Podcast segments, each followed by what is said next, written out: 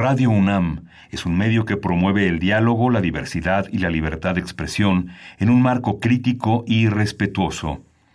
Los comentarios expresados a lo largo de su programación reflejan la opinión de quien los emite, mas no de la radiodifusora. Radio UNAM presenta Primer Movimiento. El mundo desde la universidad.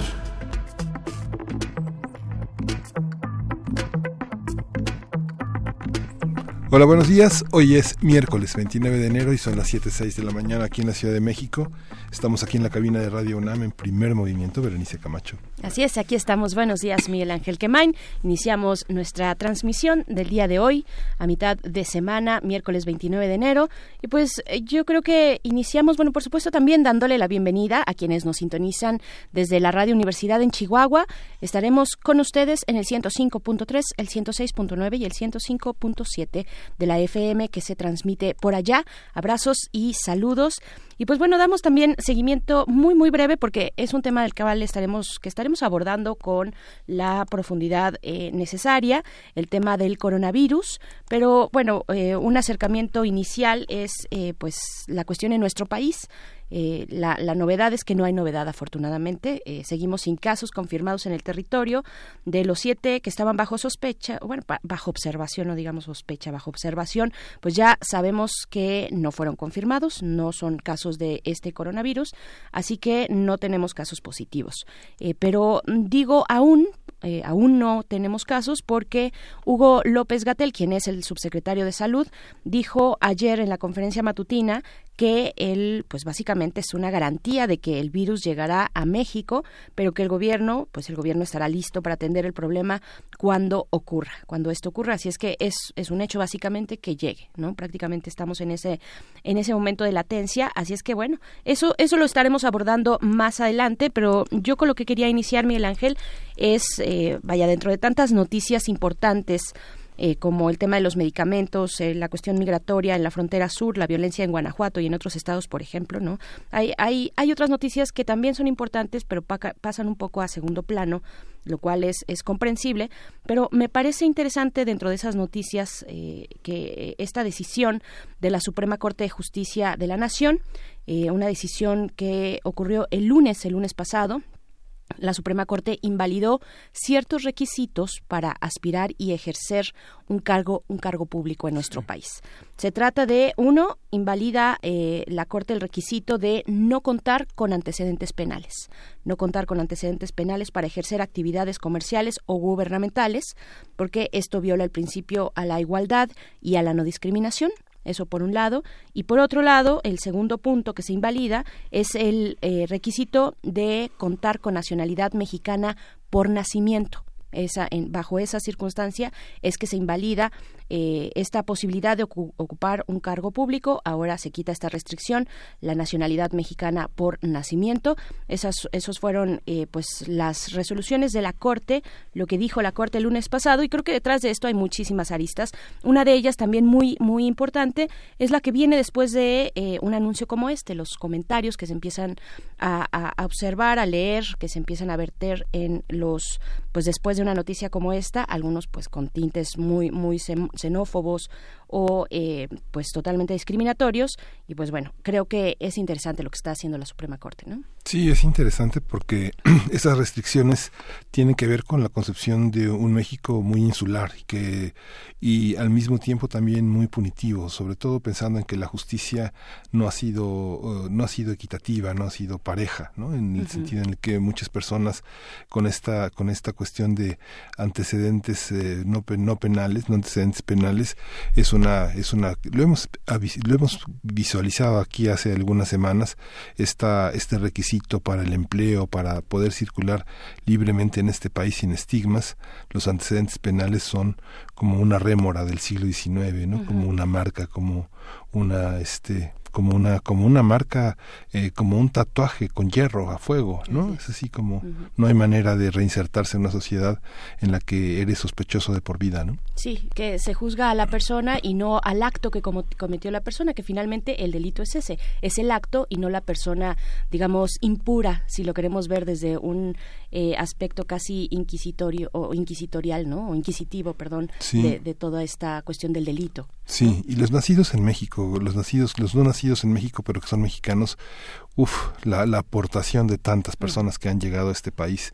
Simplemente ayer hablábamos de todos los nuevos eh, extranjeros que se integran a la universidad, 544 extranjeros que van a formar parte de nuestra, de nuestra nación, que van a comer lo que comemos, se van a quemar con el sol que nos quemamos todos los días. Es algo muy, muy importante y muy conmovedor. Ayer justamente con Elías Ochoa hablábamos de Eduardo Llerenas y Mary Farquharson como una extranjera, una inglesa, una, una periodista internacional decide tener una familia en México y parte de su familia son Discos Corazón, ¿no? No puede ser más emblemático que esa que se quede quedarse a vivir para siempre, ¿no? Uno sabe dónde, uno no elige dónde nace, pero sí puede elegir dónde muere, ¿no? Así es, así ¿Dónde quiere, dónde quiere quedarse? Y dónde quiere vivir y dónde quiere hacer eh, pues todas estas eh, relaciones y, y, lazos de, de comunidad, pues bueno, ahí está esta situación con la Suprema Corte. Yo creo que sí, muchos ángulos interesantes. Ojalá lo podamos retomar ya en unos días, en días posteriores con, con más calma, pero ahí está. ¿Ustedes qué opinan? Nuestras redes sociales están también ahí abiertas para sus comentarios, arroba PMovimiento, así nos encuentran en Twitter, Primer Movimiento UNAM en Facebook también. Sí, hoy vamos a tener un programa muy interesante. Hoy es miércoles de lectura. Vamos a tener la literatura mexicana del 68 a nuestros días. Vamos a conversar con José María Espinaza, él es crítico, investigador, editor, poeta y ensayista y lo vamos a tener aquí a propósito de la publicación también de su libro para una política del texto, notas sobre la literatura después del 68. Esto se va a presentar mañana en la en Mérida número 4 en la sede de Editorialera. Así es. Y también después, hacia el final de esta hora, tenemos nuestras fonografías de bolsillo, como cada miércoles, a cargo de Pavel Granados, quien es escritor y director de la Fonoteca Nacional, y en esta ocasión nos habla de 1927. 1927, la primera marca mexicana de discos. Ya la semana pasada, Pavel, eh, tocábamos con él, nos traía el tema la semana pasada de las primeras grabaciones en México, que es más un oficio, eh, digamos, arqueológico, no hay como tal el registro de decir esta es la primera, la primera eh, grabación, sino hay distintos indicios, hay, hay momentos previos, eso nos decía Pavel Granados, y pues es un poco ir soltando un buscapiés. Ahora nos eh, propone el tema de la primera marca de discos mexicana. Y vamos a tener en la nota nacional eh, toda esta toda esta conflictiva que eh, preside el partido Morena. Vamos a conversar con la doctora Ivona Acuña Murillo y escritora y analista política de la Universidad Iberoamericana, quien dará luces sobre todo este tema de la elección del presidente y la secretaria general. Y para nuestra nota internacional, lo que ya comentábamos, la Organización Mundial de la Salud y el coronavirus es nuestro tema con el doctor Samuel Ponce de León, coordinador del Programa Universitario de Investigación en Salud de esta universidad. Con él, con el doctor Samuel Ponce, hemos estado pues de la mano todo este mes hablando, abordando el tema del coronavirus. Sí, vamos a tener también en la mesa del día de Iguala a Ayotzinapa. Vamos a conversar con Julián Canseco Ibarra y Fernando Escalante Gonzalo, que son autores del libro de Iguala a Ayotzinapa, una interpretación, una lectura sobre las interpretaciones y las visiones que los medios le han dado a este, a este acontecimiento llamado Ayotzinapa. Así es, así es. Y también, bueno, como siempre, ya lo saben, la poesía necesaria de todos los días, eh, en la voz de, mm, en esta ocasión, de Miguel Ángel Quemain y luego tenemos nuestra sección de química. Vamos a tener química para todos a 150 años de la tabla periódica. Vamos a hablar del titanio, un titán entre titanes, en el comentario del doctor Plinio Sosa, quien es académico de la Facultad de Química, dedicado principalmente a la docencia y a la divulgación de la química. Bien, pues ahí está. Ahí están los contenidos para esta mañana aquí en la radio universitaria en primer movimiento. Bienvenidos, bienvenidas. Recuerden nuestras redes sociales, hagamos comunidad y pues vamos con música, algo que ya está sonando por ahí. Esto es de Totoro. Es de Totoro, Come to Mexico.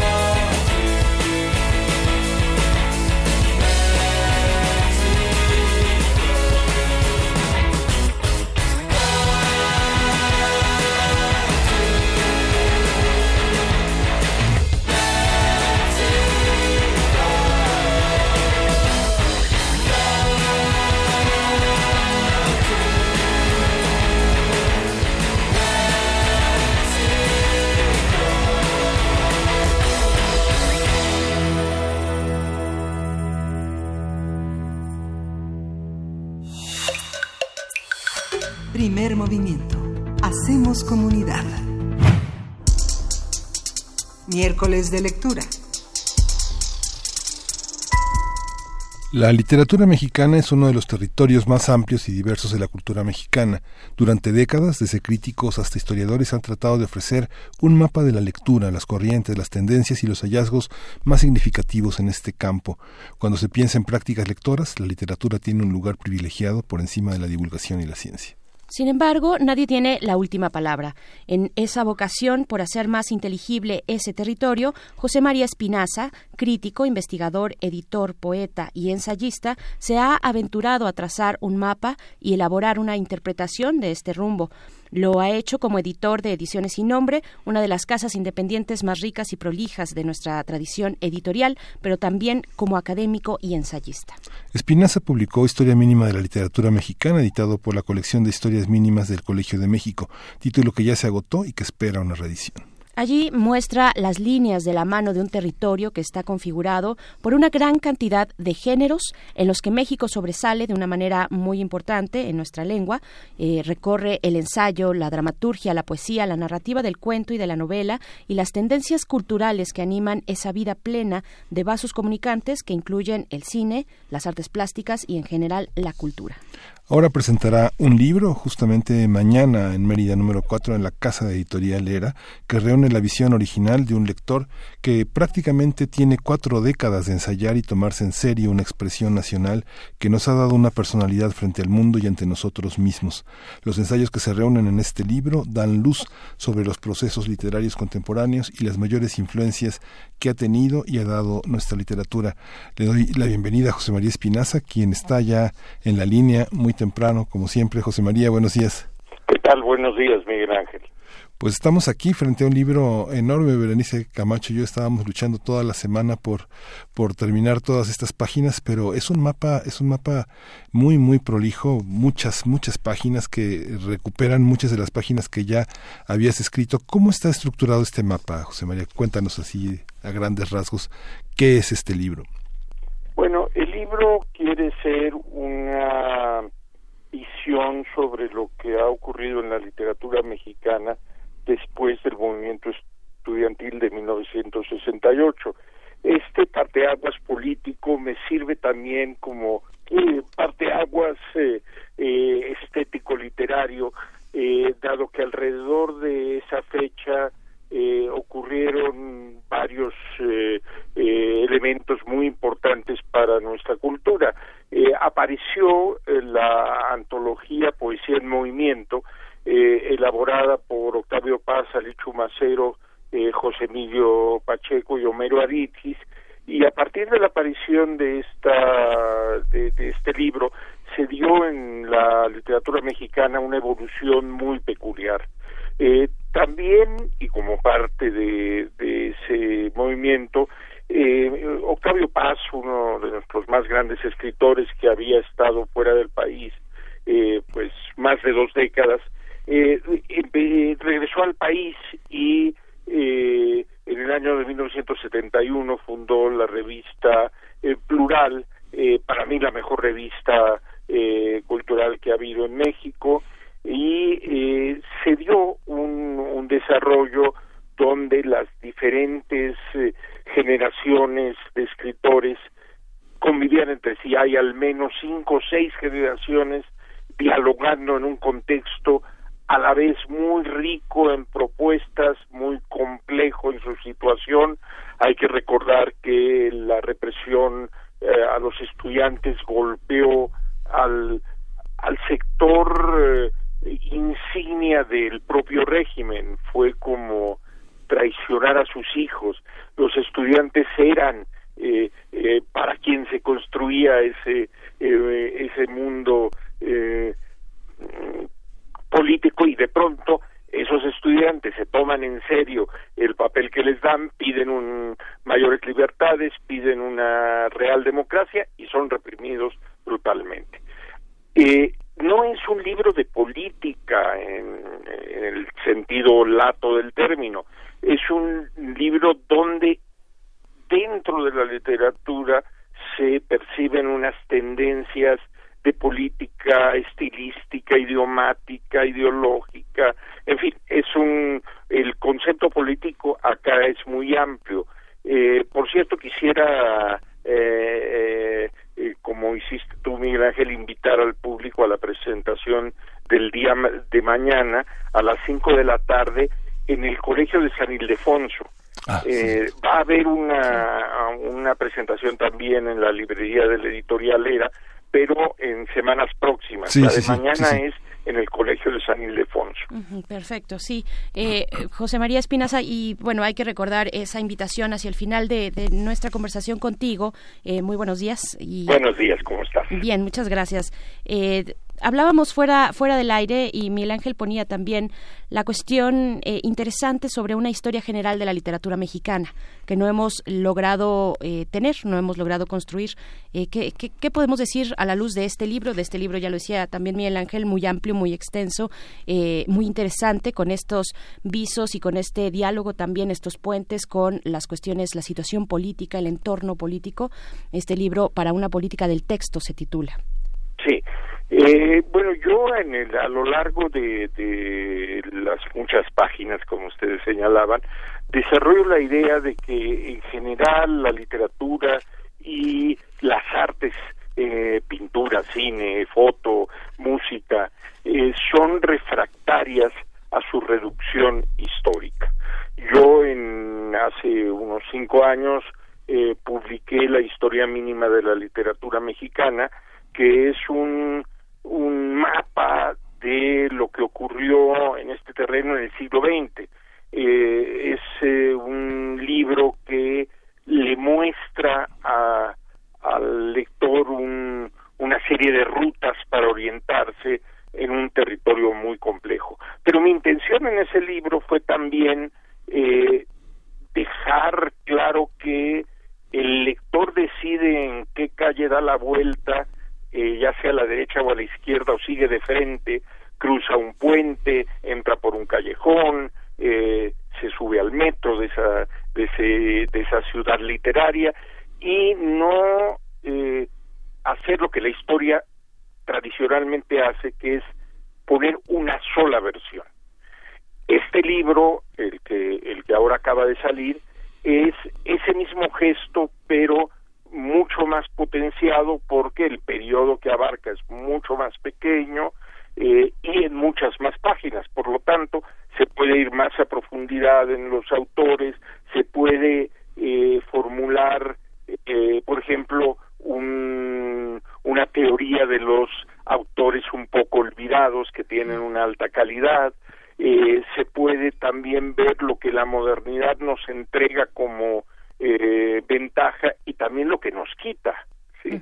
Entonces es un libro que yo aspiraría a que tuviera una mirada polémica, una recepción eh, eh, diferente del de la historia mínima de la literatura mexicana del siglo XX que, eh, digamos, eh, pasaba en vuelo de pájaros sobre 100 años de escritura, mientras que aquí va sobre el piso y va eh, discutiendo cada cosa, con un cierto detalle, eh, no quiere decir que sea exhaustivo, al revés. Es un libro muy selectivo en el que eh, los autores que yo creo que por una u otra razón han dicho cosas eh, importantes están plasmados ahí. digamos, puede ser, tiene ciertos ejes rectores, la obra de paz leída por eh, los críticos mexicanos, eh, la obra de Juan José de Arreola, eh, la obra de Carlos Monsiváis, la obra de Juan Rulfo, eh, hasta llegar a los últimos escritores cuya fecha de nacimiento es la década de los 40. Este eje que, estas columnas que tienes eh, como eje Paz, eh, Rulfo, Arreola y Carlos Fuentes y Monsiváis, ¿cómo, cómo cobijan o cómo oscurecen o cómo invisibilizan otras narrativas que en el contexto de nuestra literatura tuvieron ediciones eh, muy accidentadas, libros que no circularon lo suficiente, pero que la mirada del crítico rescata y pone en escena nuevamente para futuros editores? ¿Qué es lo que iluminan y qué es lo que oscurecen figuras como ellos? Bueno, siempre se ha dicho que cuando hay figuras de la relevancia de, Octavio Paz o eh, en los años, eh, la primera parte del siglo, Alfonso Reyes, tienden a proyectar una sombra sobre su entorno eh, y, y hay la tentación de decir que solo eso existe o hay la focalización del lector en temas que estos autores tratan. Y se deja de lado una, unas tendencias distintas.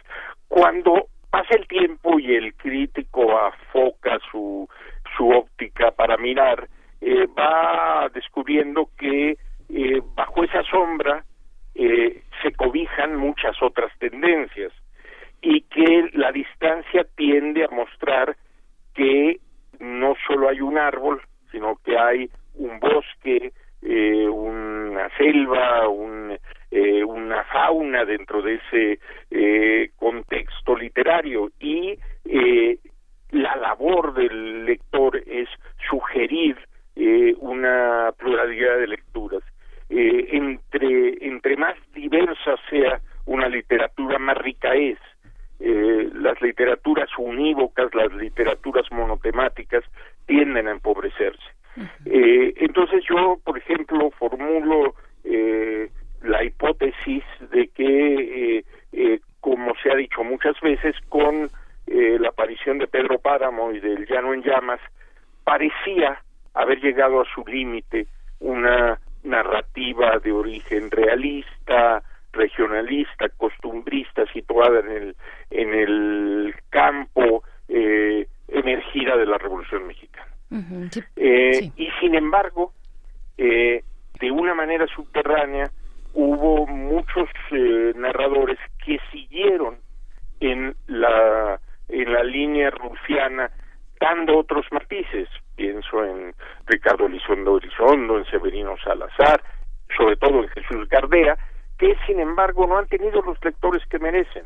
El, el mundo editorial los ha ignorado, los considera narradores muy difíciles, eh, los publica a cuentagotas y sin mucha difusión. Todos los críticos señalan que son muy importantes, pero si uno va a las librerías es muy difícil encontrarlos, los nuevos lectores no saben ni quiénes son. Mi intención es volverlos a poner sobre un tablero muy diverso en donde hay muchísimas eh, tendencias y eh, y además muy contrastadas porque estos narradores que te menciono son todos ellos eh, más o menos contemporáneos de la narrativa eh, que se llamó de la onda la representada por José Agustín o Gustavo Sáenz, Parmenides García Saldaña, y que era fundamentalmente urbana, con un eh, lenguaje eh, tendiente al coloquialismo, en fin, un, una tendencia muy distinta, que tuvo su momento eh, en los años posteriores al 68, eh, con libros extraordinarios, como se está haciendo tarde, y que después empezó como a a, a, declinar y a perder fuerza e incluso también a perder lectores. claro, sí, si volvemos a esta a esta metáfora de un, una especie de mapeo de la ciudad, de la ciudad que se va construyendo en este libro, en esta obra tuya, José María Espinaza, para una política del texto, y pensamos en que hay plazas más importantes que otras, tal vez, más concurridas que otras, que tienen un mayor eh, eh, nombre y renombre que otras. Estas figuras eh, que ya mencionabas, Arreola, Rulfo, Paz, Monsiváis, en fin, esas figuras que son como círculos, con, pensando como circuitos o círculos concéntricos, quienes están eh, en otras órbitas y no en el centro, pero sí que están dialogando directamente con estos, con estos autores, con estos grandes autores. Pienso, por ejemplo, en, en, los editores, que son dentro de esa ciudad, de nuevo la metáfora, dentro de esa ciudad, pues son puertas que tienen ciertas características, las, las de los editores, y donde se dialogan estas obras, ¿no?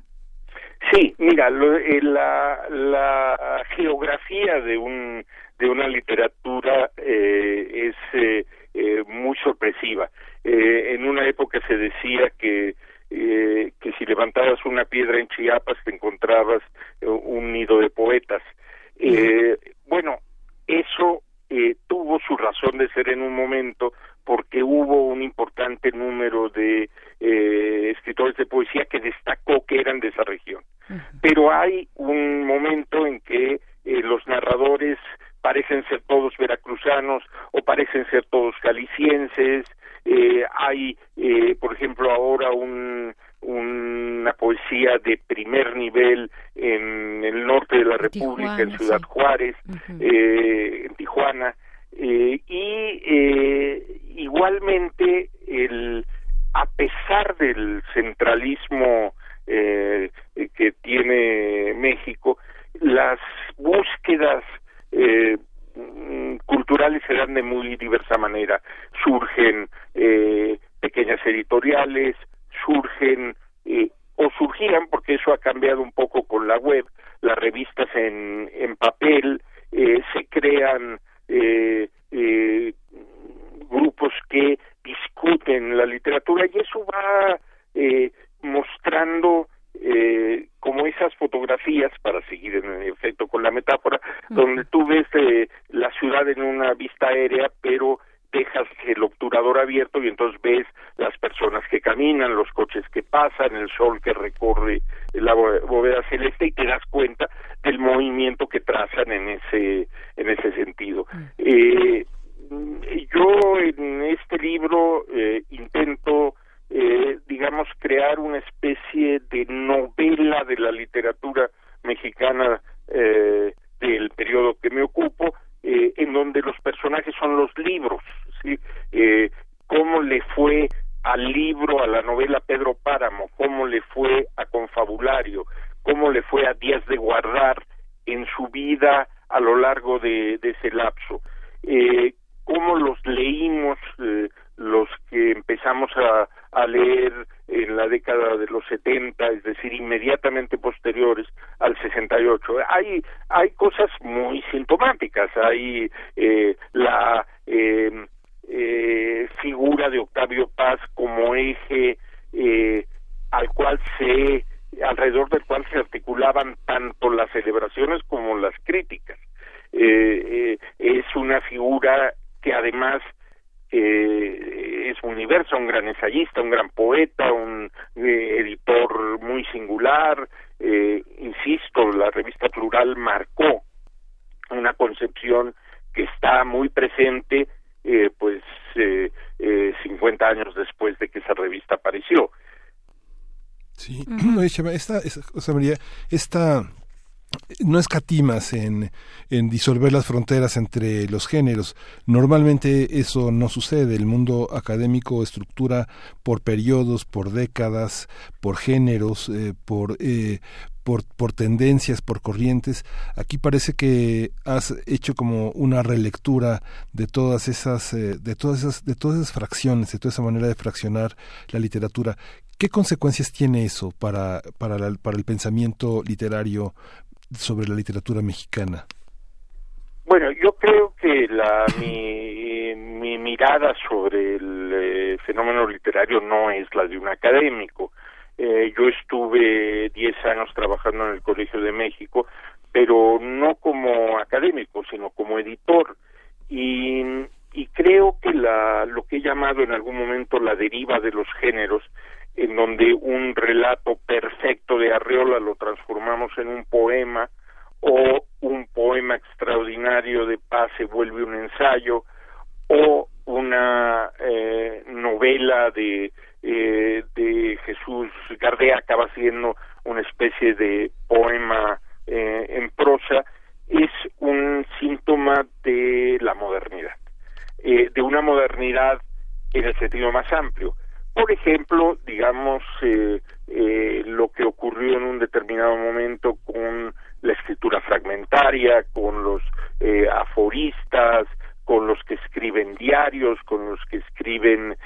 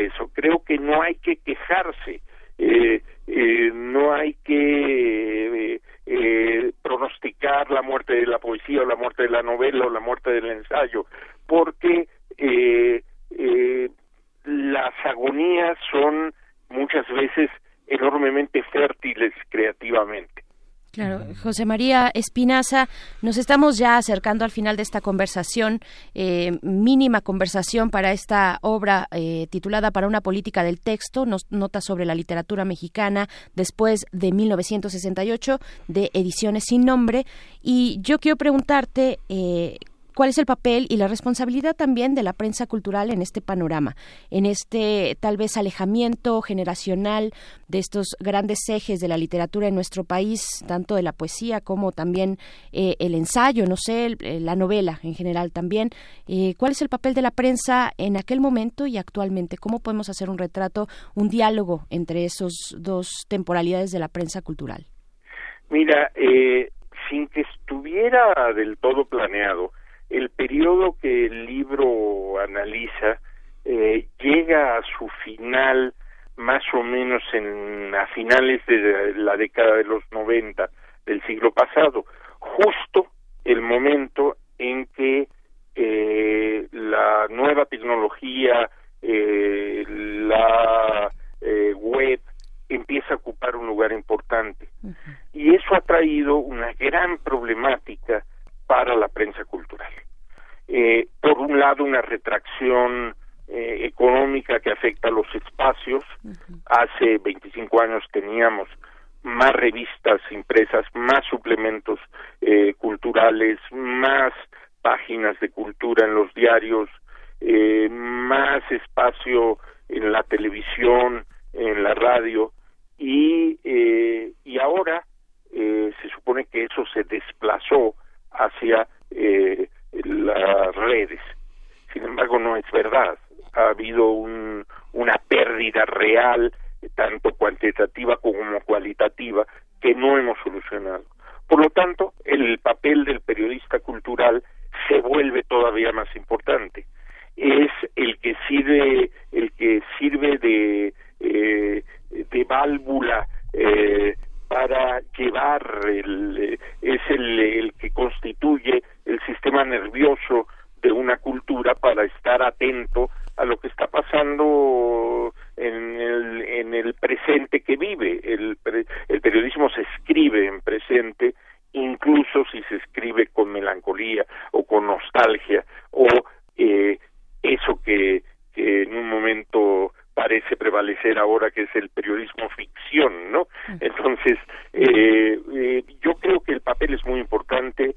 Eh, que, la cultura mexicana necesita públicos, creo que hay que crear públicos y ese es un, momento esencial. Eh, los textos que el lector va a leer aquí eh, han tenido otras versiones, fueron revisados ampliamente, pero eh, son textos que, digamos, que estoy escribiendo desde hace más de 30 años.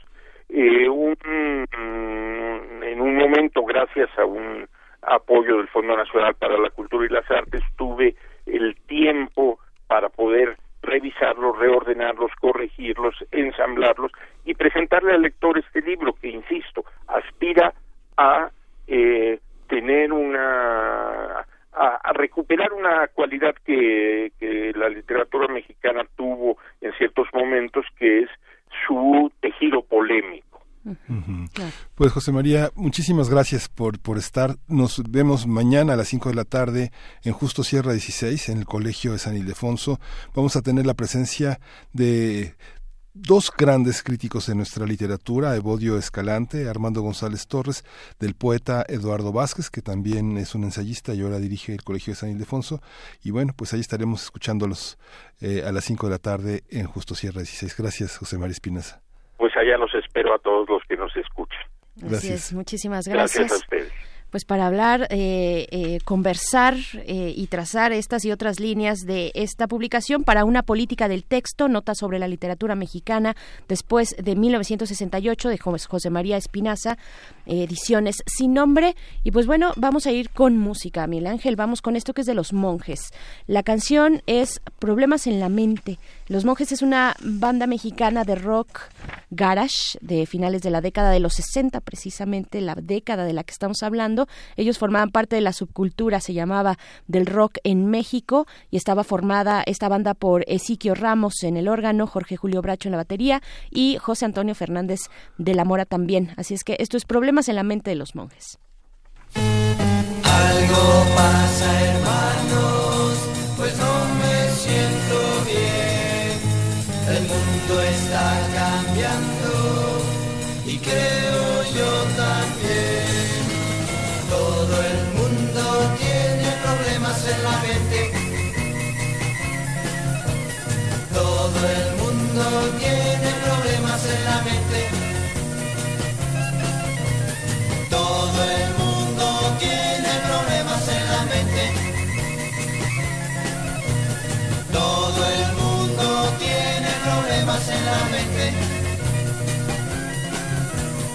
Cosas en mi mente, no quiero que tú las pienses. Problemas tan tristeza, tristeza da la muerte. Es preocupación, es preocupación, es preocupación, es preocupación. Sebastián tuvo problemas.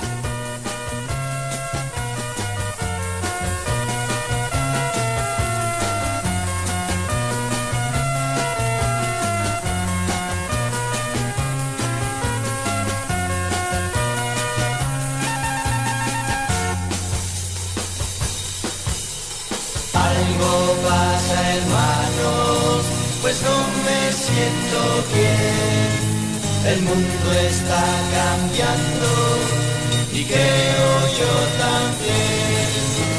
Todo el mundo tiene problemas en la mente. Todo el mundo tiene problemas en la mente. Todo el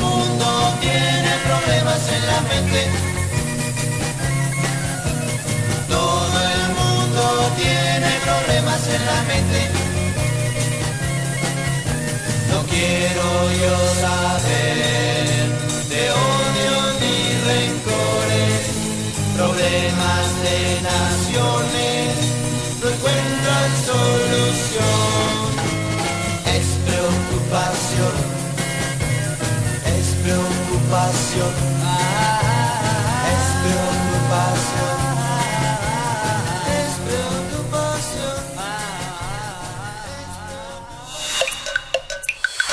Primer movimiento. Hacemos comunidad. Fonografías de bolsillo. Y ya nos acompaña en esta cabina Pavel Granados. Él es escritor y director de la Fonoteca Nacional la Fonoteca Nacional entrañable y de nuestros cariños y de nuestros amores. Querido Pavel, pues también está a cargo de esta sección Fonografías de Bolsillo todos los miércoles. ¿Cómo estás, Pavel? Vere, Miguel Ángel, muy bien, muy contento. Pues bueno, quiero decir que ya estamos a es que como que no yo ni se me ha ido la noción del tiempo hoy es el último día mañana es el último día miércoles viernes esta semana es la última enero ya ni sé siquiera pero pero bueno qué emoción de verdad que estemos todo el tiempo colaborando juntos la Fonoteca Nacional y Radio UNAM porque hacemos realmente muchas cosas juntos a lo largo del año. Y yo ahora este año este a lo largo de los meses quisiera irles platicando también de las colecciones que van llegando a la Fonoteca Nacional. Así que ustedes me dejan, la semana entrante les platicaré de una colección que llegó, fue la última que llegó el año pasado y a la cual ya le tengo mucho cariño y creo que le voy a tener más y ahí se las platicaré la semana entrante. Mientras tanto, les quiero, yo, yo me quedé con las ganas, con la, el impulso de seguirles platicando acerca de esas leyendas o pocas certezas que tenemos acerca de cómo se grabaron los primeros discos en México.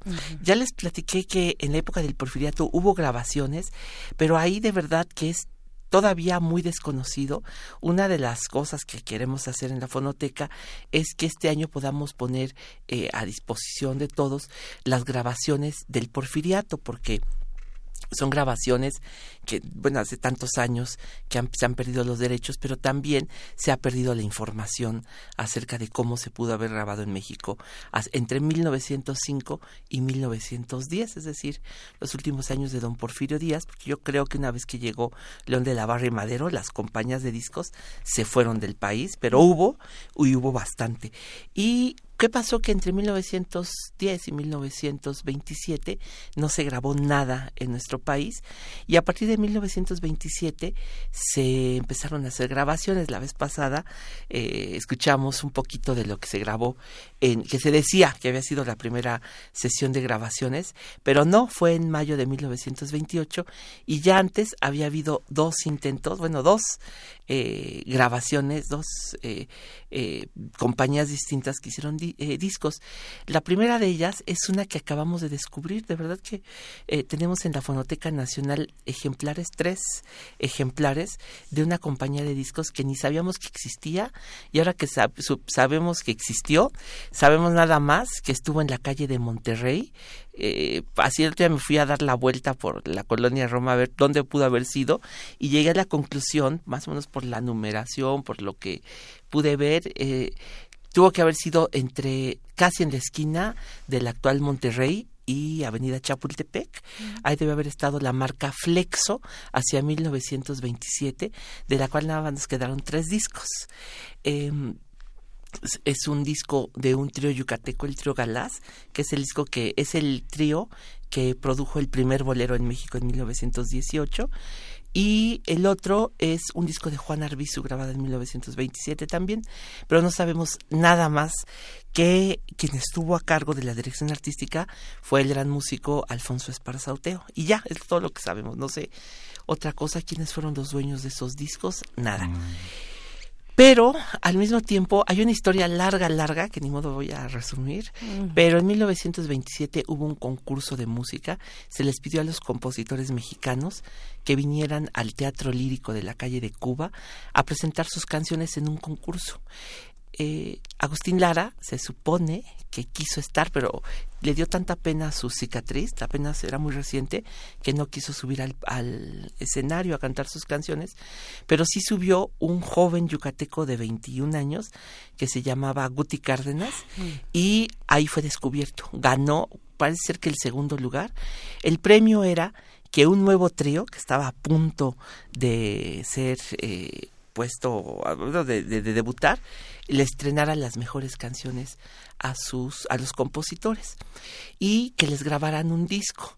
¿Dónde se grabó ese disco? Bueno, se grabaron tres discos de dos canciones en los camerinos del Teatro Lírico y esto era la calle de República de Cuba. Entonces había una puerta lateral y ahí al mero fondo en el en uno de los eh, camerinos se hicieron estas primeras grabaciones, esas así, primeras grabaciones hechas aquí en la Ciudad de México en, e, el mundo postrevolucionario, pues hasta 1927.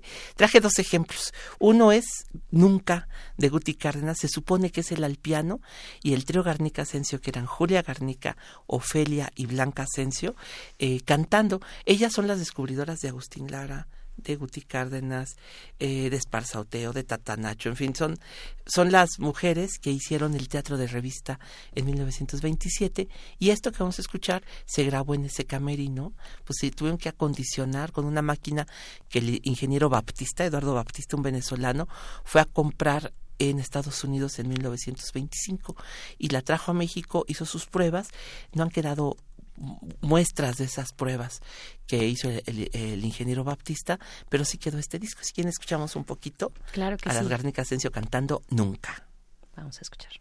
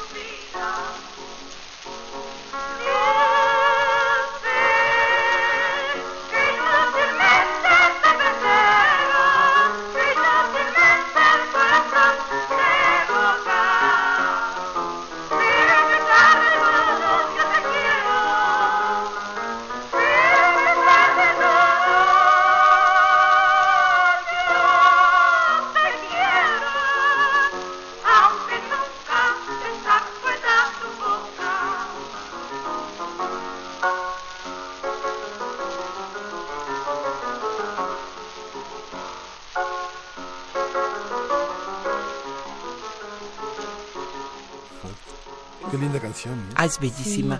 Esta la escribió el Bate López Méndez, ah. allá en lo... Guti lo fue a buscar, se acababa de ir una novia suya Europa. Bueno, hay otra versión que dicen que se le inspiró una muchacha de Miscuac, ah, porque él estudió en el colegio Williams, que todavía mm, existe, era la casa de campo de Limantú, y él estudió ahí, también Octavio Paz estudió ahí. Era en ese momento un lugar de veras idílico, Miscuac, y ahí junto había una muchacha. Esa es una leyenda, la otra, que fue una muchacha de Mérida, pero la letra es de Ricardo López Méndez. Guti se la fue a pedir al periódico donde trabajaba. Le dijo, está bien, se hablaban de usted. Venga, y bajaron a una mesa en los portales de Mérida. Dijo, ¿de qué se trata su amor y así? Y le escribió esta canción Nunca, que él estrenó aquí en el Teatro Lírico en 1927. Bueno, ahí mismo, el Eduardo Baptista hizo la Compañía Nacional de Discos en 1921. La hizo para importar los discos de Carlos Gardel, para eso mm. fundó la compañía en 21 y hasta 27 pudo grabar este disco. Se supone también que la primera prueba que él hizo fue en 1927 y que una orquesta grabó el Faisán, un vals que era, estaba muy de moda en esa época, pero el músico que le hizo los arreglos, que le eh, llevó la dirección musical, eh, en fin, este, juntó las partituras, hizo arreglos, fue un músico mexicano que se llamó Guillermo Posadas, que tocaba, él lo que su instrumento era el ukelele, era lo que tocaba, y después él se fue a vivir a Argentina. Todavía he conocido gente que llegó a tratar al maestro Posadas, él murió en los años 70 allá, no regresó a México, pero fue de los primeros en tener su orquesta de jazz. Eh, ¿Cómo eran esas orquestas de jazz? Pues eran eh, orquestas al estilo de la Nueva Orleans, es decir, que era banjo, tuba, eh, que más tenían piano, era Mario Ruiz Armengol, era el pianista a los 16 años, y dejaron grabadas algunas canciones. Un estilo muy, pues no sé cómo definirlo, ahorita lo van a escuchar ustedes, eh, porque lo que grabó aquí fue un tango. Eh, hacían arreglos, eh, pues un poco como de, no sé si decirlo así como, como de mala muerte, como, eh, como de, van ustedes a oír como una especie, era, e, e, era este un estilo, bueno, los tangos eran, fueron más o menos no tan prohibidos, pero sí vistos mal, ¿no? Eran como de cierto ambiente eh, nocturno, decadente, lo que tenían los tangos. Este es la, se llama Queja Pampera, que aunque se llame así, es un tango mexicano. De hecho, el autor, que ahorita no recuerdo el nombre, se lo dedicó a Morones, el líder sindical. Era la partitura que ahí la tengo, está dedicada a Luis M. Morones el líder del el, enemigo de Fidel Velázquez, ¿no? Este, y esta está dedicada a él, es la queja pampera, es la jazz Van Posadas y también fue grabada en el camerino del Teatro Lírico, allá de haber sido agosto septiembre de 1927. Pues con eso le damos la despedida a nuestros amigos de la Radio Universitaria de Chihuahua y con eso nos quedamos. Gracias, Pavel. Luego les cuento más de esta época porque es, hay muchísimo de estos días en que se hicieron los primeros discos. Muchas gracias, Pavel. Hasta la próxima. Hasta luego.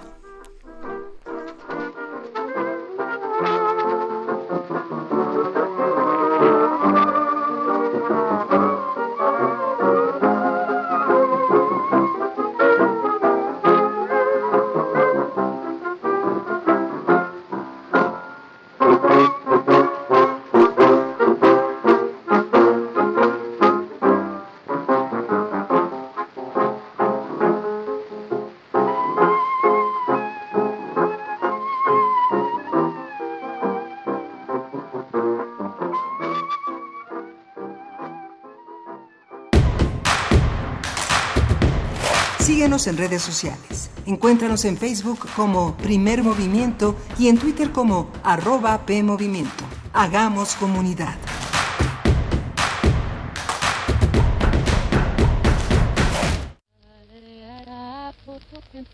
El cine es la más veloz de las artes.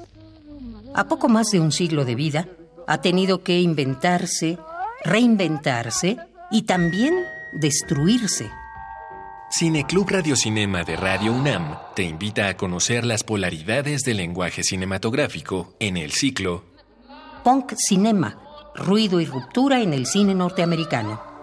Glenn o Glenda, de Ed Good. Shadows de John Cassavetes. Scorpio Rising de Kenneth Enger. Vinyl de Andy Warhol. Y Eraserhead de David Lynch todos los miércoles del 29 de enero al 26 de febrero a las 18 horas en la sala Julián Carrillo de Radio UNAM. Adolfo Prieto 133 en la Colonia del Valle, cerca del Metrobús Amores. Entrada libre. Radio UNAM. Experiencia sonora. Mi INE está hecha de participación. Somos millones de personas quienes todos los días cuidamos la democracia. Está hecha de nuestra responsabilidad. Todas y todos hemos construido un padrón electoral más confiable. Mi INE está hecha de seguridad. Mis datos están protegidos y solo yo decido con quién los comparto. Si cambiaste de domicilio, avísale al INE y ayuda a mantener actualizado el padrón electoral. Mi INE es lo que soy. Yo me identifico con la democracia. Contamos todas, contamos todos. INE. Escucha la mirada de tus hijos. Escucha su soledad. Escucha sus amistades. Escucha sus horarios. Estar cerca evita que caigan las adicciones. Hagámoslo juntos por la paz. Estrategia Nacional para la Prevención de las Adicciones. Secretaría de Gobernación. Gobierno de México. Quienes cambiaron la historia de la música y quienes la están reescribiendo llegan a tus oídos en el ciclo de conciertos clásicos y no tan clásicos. Todos los jueves de febrero a las 20 horas. Disfruta de la ópera del siglo XIX con Melancolía Ninfa Gentil, en las voces de Emanuel Poul y Jair Arellano. Canciones del fin de la Nueva España en Del Fandango y la Tertulia por las cuerdas y violines del conjunto típico Revoluciones, el sentimiento del Cono Sur en música argentina para guitarra de Federico Núñez y el jazz contemporáneo en Aleluya de la guitarrista Marimo Sugahara. Sala Julián Carrillo, Adolfo Prieto 133, Colonia del Valle. Entrada libre. Radio UNAM, experiencia sonora. La vida está llena de sucesos incomprensibles, maravillosos y misteriosos. Cuando nosotros no le encontramos respuesta, entonces se vuelve un caso para... La araña. Acércate al conocimiento científico y técnico de la mano de especialistas en la serie de divulgación La araña patona. araña patona. con José de la Herrán, todos los sábados a las 13 horas por el 96.1 de FM. Todo tiene una explicación si la sabemos buscar. Radio UNAM, experiencia sonora.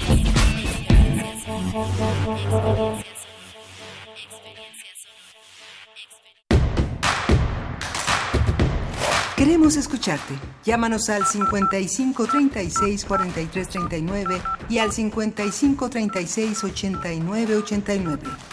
Primer movimiento. Hacemos comunidad. Hola, muy buenos días. Estamos en primer movimiento. Bienvenidos, bienvenidas a esta segunda hora de transmisión. Esta mañana de miércoles 29 de enero son las 8 con 5 de la mañana desde aquí, desde el centro del país, la Ciudad de México, desde donde transmitimos en vivo por el 96.1 de FM y también a través, ahora nos conectamos con las frecuencias universitarias de la Radio Nicolaita de la Universidad Michoacana de San Nicolás de Hidalgo. Transmitimos por allá en Morelia en el 104.3. Amigos de Morelia, bienvenidos, bienvenidas y buenos días, Miguel Ángel Quemain. Hola, Berenice Camacho, buenos días, buenos días a todos. Eh, Pavel no se quería ir. No, y no queríamos cosas que- que se fuera. fuera, porque hay eh, como muchos pendientes, comentábamos del Fondo de Propiedad Artística e Intelectual del Archivo General de la Nación, que es un archivo que ha explotado muchísimo la UNAM y que tiene una serie de joyas muy importantes. Lástima que bueno se ha perdido la, la, la vocación de hacer exposiciones importantes en el AGN para mostrar lo que hay. Hay un archivo de 1853 a 1900 que se llama Marcas y Patentes, Wow. que bueno, hay quien ha inventado una plancha, una lavadora, una máquina de lavar platos, pero también agujas para fonógrafos.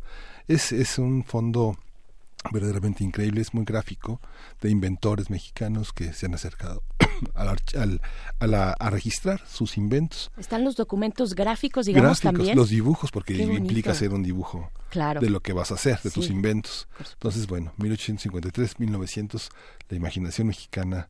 Ahí, lástima que no hay exposiciones. Y hay una, hay una parte en la que algún momento el archivo tuvo esa vocación de mostrar sus acervos a través de exposiciones muy didácticas, sí, pero eh, que acercan al público, a, a los lectores, a los espectadores, a una realidad pues que no es tan visible, ¿no? Es muy- Sí, por supuesto. Y ya también ese, e- esa cuestión que, que nos compartía en las últimas semanas el doctor Alfredo Ávila, por ejemplo, ¿no? de lo que está ocurriendo ahorita con el Archivo General de la Nación, eh, se está, eh, bueno, eh, clausurando la posibilidad de que cualquier persona, entre ellos investigadores, eh, teóricos y demás críticos, tengan acceso a una parte del archivo.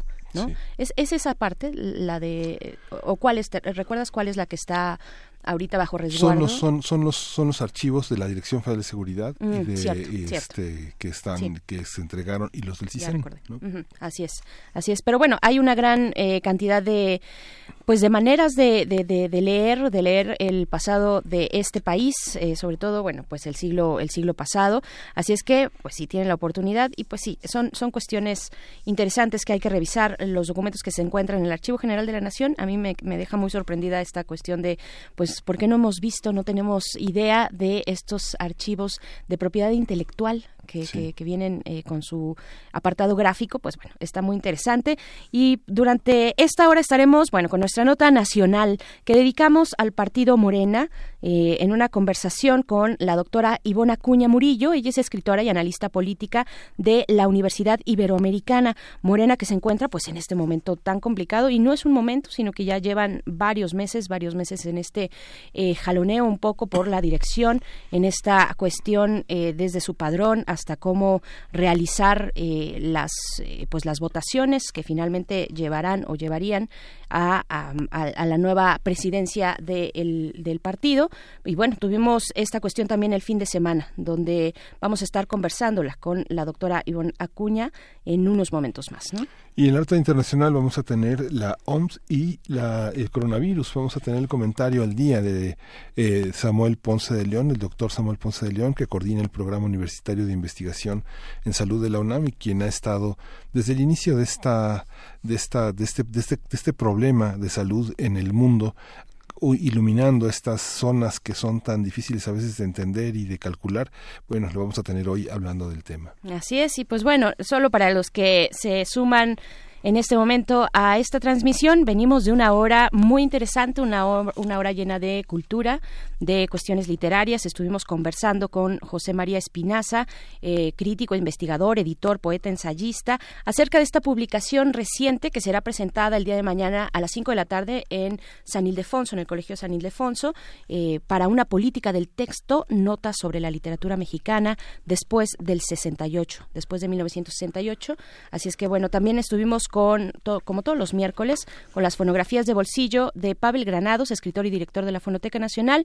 El tema que nos propuso, pues fueron eh, las primeras, eh, eh, bueno, parte de este año 1927, la primera marca mexicana de discos, nos dice Discos Flaxo. Eh, bueno, con el trío Galás y demás, Juan Arbizu.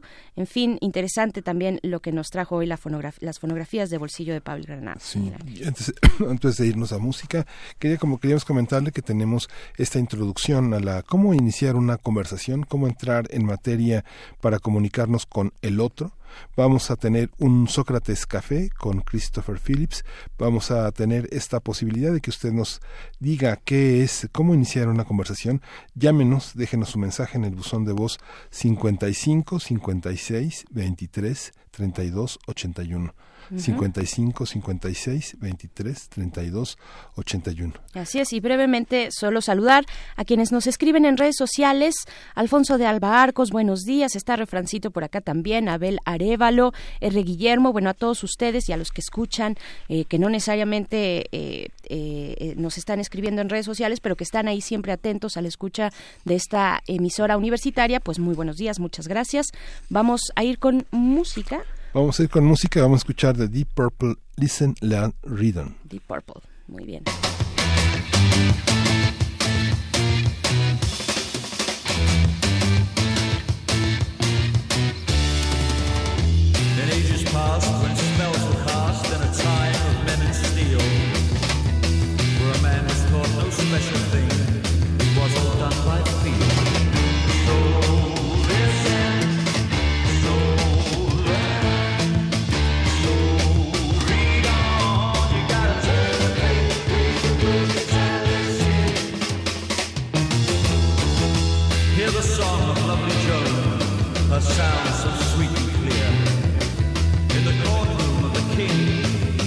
you.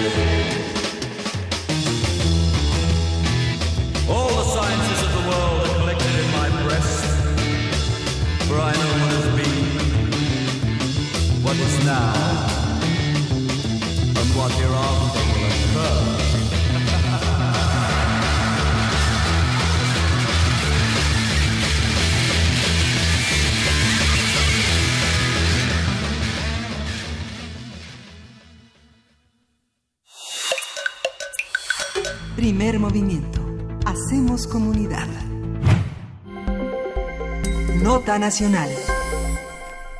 Alfonso Ramírez Cuellar fue elegido como presidente interino del partido Movimiento de Regeneración Nacional, conocido como Morena, durante el congreso que ese instituto político realizó el pasado domingo aquí en la Ciudad de México. El lunes, en conferencia de prensa, es decir, un día después, en conferencia de prensa en la Cámara de Diputados, Ramírez Cuellar afirmó que sacará a Morena del marasmo y se comprometió a llevar un proceso interno con piso parejo para los candidatos de la dirigencia nacional del partido.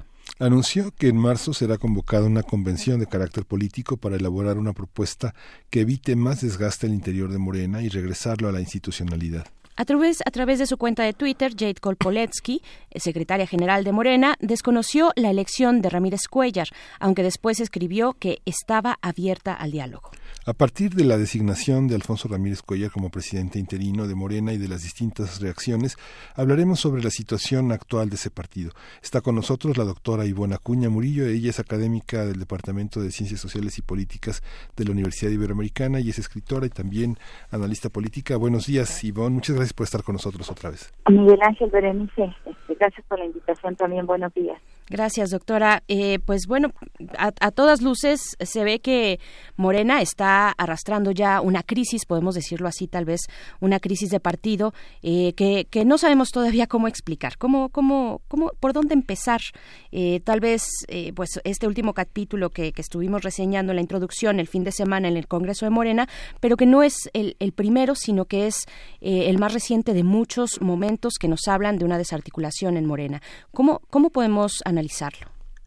Pues efectivamente es una crisis muy precoz que empezó el año pasado en los enfrentamientos, en particular entre Berta Luján y, y Jacob Polewski por la presidencia del partido, que, este, cuyo proceso también fue eh, deslegitimado y fue, de hecho, está en proceso de repetirse en función de anomalías que hubo en las asambleas estatales y distritales para elegir a los representantes y, y poder formar el, el, órgano precisamente que iba a dar legitimidad a los candidatos, este Alejandro Rojas, a Mario Delgado que se acaba de bajar de la contienda, ¿no? Acaba de uh -huh. anunciar que dadas todas estos, estos enfrentamientos y, y, y, que no se haya hecho caso de lo que recomendó el presidente de hacer una encuesta para elegir la, a los, al próximo órgano eh, que preside el partido, pues acaba de bajarse. Entonces lo que vemos es que este partido nace con un sello, que es, el, es un partido eh, fundado por López Obrador, él es su activo principal, es la figura principal, digamos que es un partido en el que eh, con un cierto carácter caudillista, y cuando no está el caudillo, porque el, el principal dirige, el formador del partido, el fundador, es presidente de la República y tiene otras funciones, y él mismo ha dicho públicamente que no quiere meterse en los asuntos del partido porque se pretende que sea un partido democrático, que de hecho fue lo que se prometió, pues al no estar esa esa esa línea, digamos, lo que estamos observando es un enfrentamiento de liderazgo uh -huh. muy pronunciado y que es realmente muy precoz, digo yo, porque eh, le decimos partido oficialmente, pero es un movimiento que está en tránsito a convertirse en un partido, es decir, no se ha institucionalizado y estamos observando ya estos enfrentamientos que lo deslegitiman y efectivamente le ponen en una seria crisis en camino a las elecciones del año próximo, las elecciones intermedias, y pues vamos a ver este, qué, qué va a pasar. Pero creo que en principio podemos empezar a analizarlo así. O sea, la falta del caudillo, estamos viendo estos enfrentamientos de liderazgo. Ujú. Y bueno, pero esto no es un partido, ¿cómo funciona electoralmente como un partido? ¿Cuál sería la diferencia? ¿Qué lo llevaría a convertirse en un partido? Tiene 40 cuartillas de estatutos que lo convierten en una semejanza de los otros partidos políticos que avala el INE. Claro, tiene que ver con la consolidación, con que todos reconozcan las reglas, los estatutos. Precisamente Jacob lo que está argumentando es que se, violentaron los estatutos al nombrar al Congreso Nacional Extraordinario al que convocó Berta Luján, desde donde se nombró este como presidente del partido a Alfonso Ramírez Cuellar. Entonces no hay un reconocimiento por parte de todos de esos partidos, eh, no hay un, una- un, un respeto de esas normas, de esos estatutos que ellos mismos se han dado. Entonces, eh, lo que estamos observando además también decisiones este, unipersonales como la de la misma Jacob, que decidió renunciar al 75% del presupuesto eh, que tiene el partido para operar.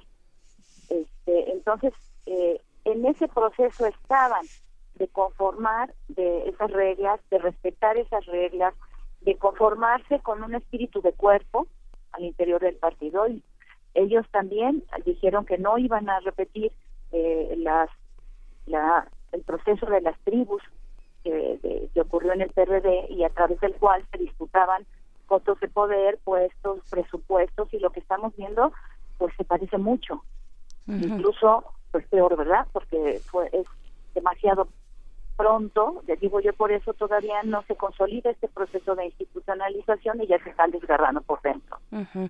Eh, Jacob, eh, Jacob Poletsky dijo en su cuenta de Twitter hace eh, tres días, precisamente después de este de que se celebró el fin de semana este Congreso de Morena, dijo que el Comité Ejecutivo Nacional es el único órgano de dirección eh, de Morena de Morena que puede establecer los lineamientos para el cambio de dirigencia en en su partido, ¿no? Eso fue lo que dijo ella.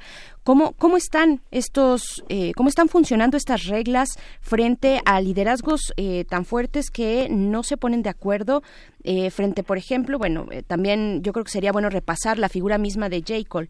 Eh, Claro. Lo hizo bien, en, en- bueno, vaya, las- los resultados electorales de 2018, pues ahí están, abrumadores, arrasadores, ese tsunami de Morena, y pues ahí mucho, mucho tiene que ver también la propia, la propia J. Cole. Pero, ¿qué ha pasado eh, de ese momento a la fecha con esta figura y con otras, y cómo se están eh, moviendo frente a los lineamientos, al funcionamiento interno, las reglas del partido? Bueno la misma Jacob le agregó también a esto de que solamente el el este el Comité Ejecutivo Nacional podía convocar a a un congreso eh, y que incluso en ese congreso tendrían que estar presentes tanto el Comité Ejecutivo Nacional como el Consejo Nacional que preside Berta Luján. Y solo estuvo eh, presidido por el Consejo Nacional y no estuvo el, el comité, esa es otra de las razones.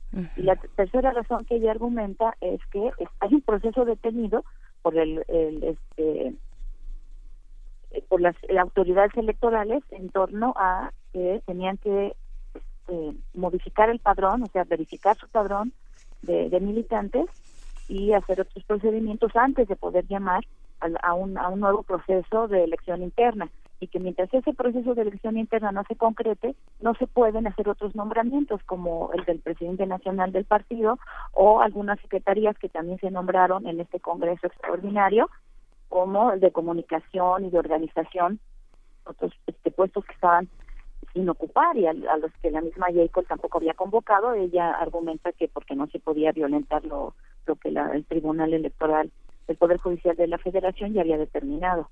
Eh, Eso por un lado. Pero por otro lado también lo que observamos es que pareciera que Jacob está cerrada al puesto, ¿no? Eh, Y tal vez también podríamos decir lo mismo de Berta Luján. Incluso Alejandro Rojas había dicho que ellas no podían ser candidatas a la presidencia del partido porque estaban en funciones, porque tenían esos, esos dos encargos dentro del partido en funciones.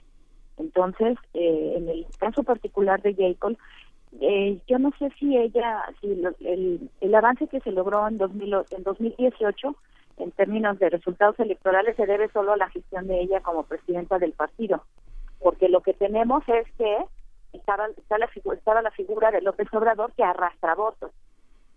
Sí, claro. que, arra- claro, que arrastra votos. Y en la elección, por eso también es que los partidos eh, de oposición se pusieron tanto a que él aparezca en la boleta el año que entra, porque él arrastra los votos, ¿no? En función de esta eh, reiteración de su, de su cargo como presidente. Sí. Esta, esta, esta parte, bueno, eh, eh, eh, quisiera hacer una, una breve reflexión porque, bueno, cuando uno hablaba de tribus en el PRD, pues me imagino como unos grupos de seres muy primitivos que recolectan frutos y son como cazadores. Ahora, digamos que lo que per- permitía tener una visión como más eh, encorbatada y trajeada de los pristas es que formaban parte de, la, estructura de gobierno. Pero ahora también Morena tiene muchas cuotas en el gobierno, muchos de los militantes que empujaron la organización del partido gobiernan y tienen también este células y, comitivas y, y aspectos muy importantes en el partido. ¿No es esta la estructura un poco primitiva también de los partidos en México, pensando en Calderón y, y este y su relación con el PAN? ¿No son así como este recolectores de semilla que unos están en el norte y otros en el sur, cazando lo que pueden a, lo que ven? Bueno, sí, eh, en cierta manera Morena es un partido que denominado este eh, cachol, ¿no? No, o sea, este, de esos que pescan todo. Por supuesto, es- eso es parte también, digamos, de los conflictos internos que estamos observando, porque no es nada más a nivel de la dirigencia. Lo vimos el año pasado en, en función de las de las asambleas distritales, que hay grupos de poder también, por supuesto, más en la, en la este, en la base de Morena, no solamente en la dirigencia, que están teniendo enfrentamientos. Pero por eso hablaba yo de que no se ha dado un proceso de consolidación, porque no no todos eh, eh, los este, no es una novedad que los partidos también se formen con este, distintas des- desde distintas corrientes, desde distintos grupos sociales, desde distintas representaciones. Eh, de hecho, lo que ha pasado en México, la crisis de los partidos políticos, la crisis de legitimidad de los políticos en general, pues también lleva a esto, a un partido que atrae a todos aquellos descontentos con la forma en que estaban actuando los partidos este, anteriormente, y lo hemos visto, gente del PAN, del mismo, del PRI, etcétera. Entonces no es una no, no es extraño, no es una novedad, pero aquí el punto es que no han tenido, no han dado tiempo a esa institucionalización, a esa conformación de consolidación y a ese espíritu de, de cuerpo que decía yo que el PRI sí tuvo. El PRI también en su origen este, tiene una historia semejante. Yo recuerdo haber leído en algún texto de Aguilar Camín que en el, part- el Partido Nacional Revolucionario que formó calles, que afiliaron como 1.800 partiditos, o sea, casi unidades familiares. Entonces, eso no es una novedad. Aquí el problema es que no han dado tiempo a lo que sigue. Eh, y además, este, en términos políticos, de política real, por supuesto que quien llega al poder llega con su gente. Y por supuesto que va a poner en los puestos más importantes y en los puestos públicos a su gente. Aquí el punto que sí hay que, pues, se, se podría cuestionar y que hay que observar que la gente que ocupa ciertos cargos públicos, sobre todo de mucha relevancia y de mucha responsabilidad, no solamente sea leal a quien gobierna, sino que tenga la experiencia para hacer bien las cosas. ¿Qué tanto, qué tanto están dañando estos pues pleitos internos que no puede, que no termina de resolver Morena, sino que al contrario parece que cada vez se agudizan más, cada vez se toma más partido dentro del partido o dentro del movimiento, no lo sé. Eh, ¿Qué tanto pues le está afectando a Morena, por supuesto, de cara a las elecciones del 2021 que finalmente pues son la, la posibilidad o la viabilidad de mantenerse como una opción política, ¿no? Es al mismo tiempo ganar elecciones, las elecciones en, en puerta, pero también eh, pues ser un proyecto viable en sí mismo y poder sostenerse. ¿Hasta dónde podemos ver esto? Por, por ejemplo, Díaz Polanco ha sido, eh, Héctor Díaz Polanco, muy eh, pues muy crítico también con toda esta, esta cuestión que, que se está eh, presentando. Él desde el, como presidente de la Comisión Nacional de Honestidad y Justicia de, Moren, de Morena, ¿no? Que es un tema, el tema de, eh, pues precisamente la ética, la forma de conducirse, pues es un tema que ha abanderado el mismo Andrés Manuel López Obrador como un sello de ese liderazgo, pues eh, tan fuerte, político, carismático que tiene, ¿no? Eh, pues yo le llamaría un suicidio precoz, ¿no? Porque eh, si algo mueve a los electores, si algo mueve a la gente es la percepción. Y ellos están generando una percepción de división, de desorden, de golpes ba- abajo de la mesa, de enfrentamiento de liderazgos, como mencionaba hace poco, pero además esa decisión de J. Paul Poleski tan este, e- e- ética de renunciar al 75% del presupuesto, pues yo le preguntaría qué está pensando. De la elección del próximo año, decía hace, hace, unos, hace unos segundos, el presidente no va a estar en la boleta, que es el que arrastra los votos. Evidentemente, por su por su, su cargo público, no puede llamar a votar, no puede participar en las elecciones.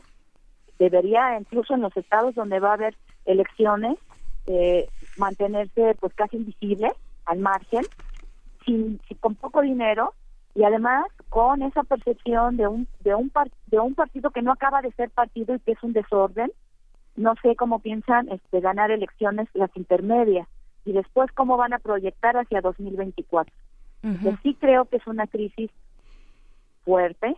El presidente ha dicho que no se va a meter porque en función de lo que decía que se están pretendiendo que se forme que sea un partido democrático pero bueno se sabe hay este filtraciones que ya tuvo una reunión y que, que incluso pues fue fue duro no al decirles que se ordenen y públicamente también ya dijo que si no se ordenan se va a dejar el partido. Y él y el movimiento hay más López Obradoristas en el país que morenistas. Entonces yo creo que claro a la hora si, si, si eso de veras se realizara y el presidente los abandonara y fundar otro partido pues claro que van a migrar verdad hacia ese otro partido. Pero por qué si ya este consiguieron eh, un registro una están formando una institución por qué no continúan en orden con el proceso pareciera que que las ambiciones de grupo personales tienen más poder que pensar en consolidar un partido y pensando en seguir siendo gobierno a futuro. Y es un partido que también eh, eh, contradice en términos como de la filosofía del partido. ¿Quién importa más? Pareciera que es la pregunta. ¿Los que forman, los que integran el partido o los estatutos? Porque finalmente eh, esta visión de Ramírez Cuellar electo como presidente interino, que es una figura que ef- efectivamente no está en los estatutos, es resultado como de una de una votación mayoritaria en un congreso que asistieron 1300 personas y que en ese sentido son en esa fuerza numérica son capaces de pasar por encima de los estatutos. ¿Cómo está esa esa visión entre los estatutos y los electores? Parece que los integrantes de un partido son lo que menos importa, solo importan en el momento de las votaciones, ¿no?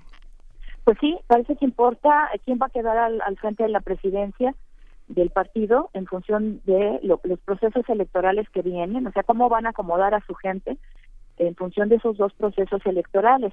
Y además también se cuestiona la cuestión de, de- la votación porque la misma Jacob, ella lo dice, yo no sé si es cierto, que tendrían que estar eh, 1.500 representantes, tendrían que haber estado en ese congreso, no 1.310, porque ella, ella aparte de que son 3.000 los funcionarios o los los delegados, los representantes, en, total, o sea, en- y para Luján serían este 2000 2.600.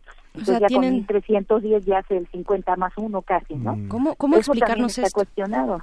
¿Cómo explicar, doctora Ivona Acuña, eh, pues esta situación de que cada quien tiene sus cifras, ¿no? Eh, eh, van presentando sus cifras y y pues dónde cuál es el punto el punto de partida si tuviéramos que rascar en este pasado muy reciente de Morena como un, partido joven que es eh, en qué momento esto se desperdigó de esta manera dejaron de atender a esos lineamientos a esos a esas cuestiones eh, en qué momento no sabemos cu- de cuántas personas estamos hablando en el padrón de afiliados el método de votación ahí muy difuso que si encuesta o que si de otra manera las asambleas distritales en fin ¿por qué? ¿dónde dónde está el punto de inicio de todo esto?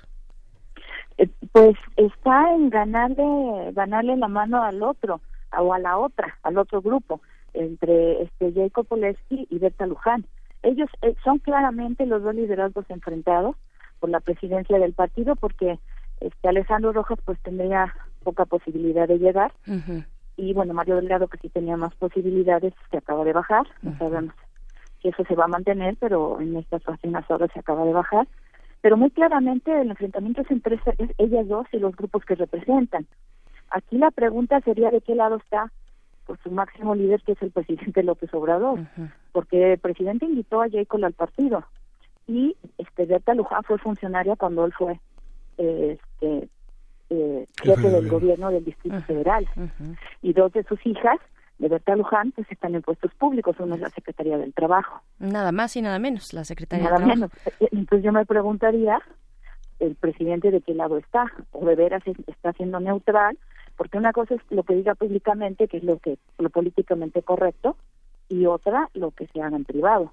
Por supuesto que aún así Pues no- públicamente ha sido muy duro con el partido, ¿no? Ha sido muy duro y sí, manda los mensajes, pero parece que no llegan. No están llegando los mensajes y entonces aquí lo que hay que observar en las semanas que vienen es qué va a pasar, qué va a hacer, si el presidente al final va a dar un manotazo en la mesa o no, porque por lo que se ve, solos, solas, no se pueden este, poner en orden, ¿no? Así es, pues ahí Y está. hemos visto golpes debajo de la mesa, este, tensiones entre Berta Luján y J. Cole por las fechas en el Congreso el año pasado en noviembre, que si el tal día, que si tal otro, que si la otra no avala, cuando finalmente supuestamente firmaron un acuerdo, pues no tenemos que ver la imagen, la cara de Berta Luján era de, de molestia, Así es. ¿no? En la foto esa que circuló. Sí, sí. Pues ahí está Morena en su propio laberinto, eh, ya con el agua al cuello, digamos, en tiempos electorales eh, que, que vienen ya de, de una manera implacable, pues, para ellos. Y, pues, bueno, agradecemos mucho esta, esta conversación, doctora Ivona Cuña Murillo, eh, de, que hemos tenido contigo esta mañana. Eh, ojalá podamos repetirla. Muchas gracias. Eh, Claro, Berenice, nada más quisiera agregar muy rápidamente. Sí, claro. Eh, Morena al interior está haciendo lo que la débil oposición partidista no ha podido hacer. Uf, sí. Que es golpearlo. Así es, golpearse a sí mismo. Pues Sí. así está Morena. Muchas gracias, doctora Ivona Al contrario, bonito día. Igualmente. Y de los estatutos de Morena, que son 70 artículos, pues, pues, más de 30 son sobre cómo van a elegir las cosas. Sí, es que es, O sea, es algo, digo, bueno, es muy interesante. Vamos a seguir Sí. con música, vamos a escuchar de Yeu Toya el Niño.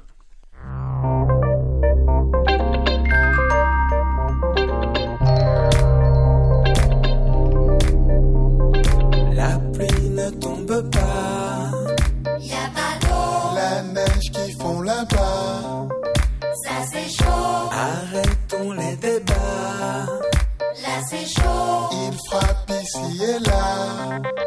El Niño.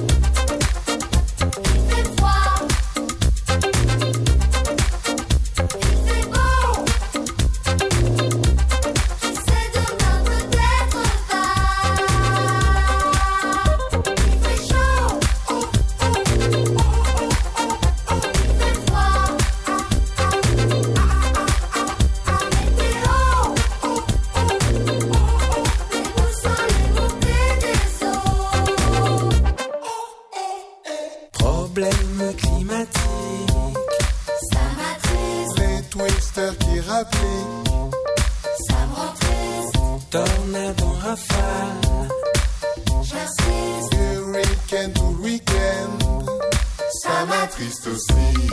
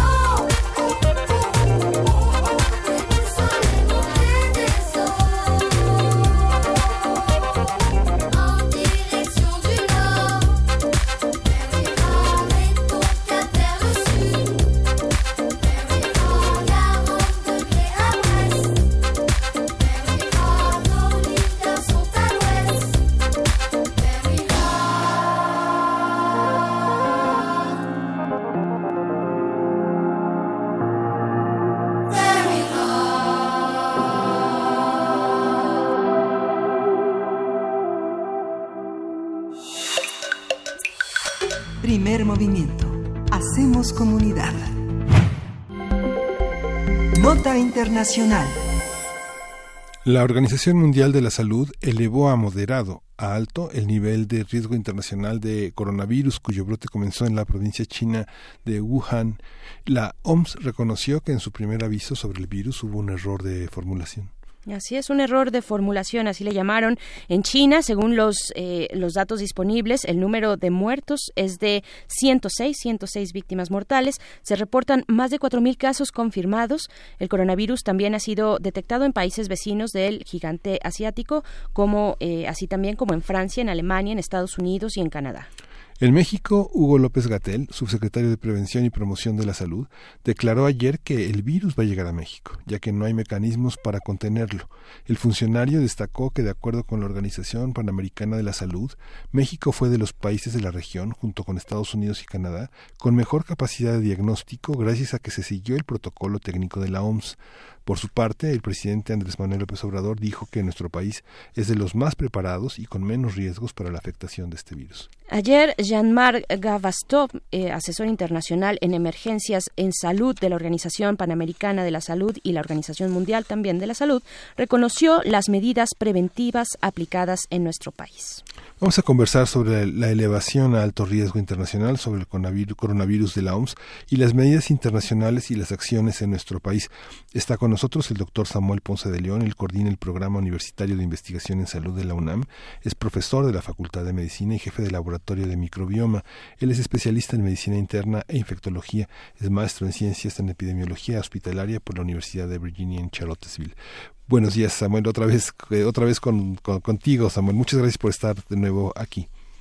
¿Qué tal? Buenos días, Miguel Ángel, Berenice. Mucho gusto estar con ustedes. Gracias, doctor. Eh, al contrario, doctor eh, Samuel Ponce de León, pues yo creo que eh, iniciaríamos, si le parece, esta conversación con este cambio eh, en el nivel de riesgo, este cambio que dice la Organización Mundial de la Salud, se elevó de moderado a alto este nivel de riesgo internacional y que hubo un error de formulación si le parece, part- partamos de ese, de ese punto para ver cómo se está desplegando en distintas regiones del mundo, eh, para el caso de la nuestra, con este protocolo técnico eh, de, de- de esta eh, organización panamericana, eh, ¿cómo, cómo, ¿cómo entenderlo? ¿Cómo llegamos a este error de formulación?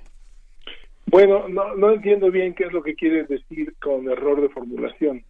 Pues lo Eh, que desde mi- dijo, ajá, perdón, solo entonces para aclarar, la Organización Mundial de la Salud esta semana, al inicio de semana, dijo, anunció en su página, en sus cuentas, en, eh, de manera también en conferencia, que eh, se elevó de moderado a alto el nivel de riesgo internacional del coronavirus. Esto, esta, esta modificación eh, de, de- de en su momento moderado a alto, se da por un error de formulación. Bueno, de, de nuevo, insisto, no entiendo a qué se eh, refieren estrictamente porque desde mi perspectiva, un poco lo que está ocurriendo es la evolución natural de una epidemia. Y vamos reconociendo sus diferentes características conforme se va desplegando. Eh, lo que ocurrió en un principio fue que eh, el grupo de emergencia de la Organización Mundial de la Salud hizo un análisis en función de los datos que tenía en ese momento y para ese día no había transmisión de la infección fuera de la región afectada en China eh, y había un crecimiento de casos con una velocidad X. Esta semana la situación cambia, yo pienso que de manera muy importante, porque el lunes teníamos alrededor de 2.000 casos, un poco menos. Eh, ayer tuvimos 4.000 casos y hoy tenemos más de 6.000 casos.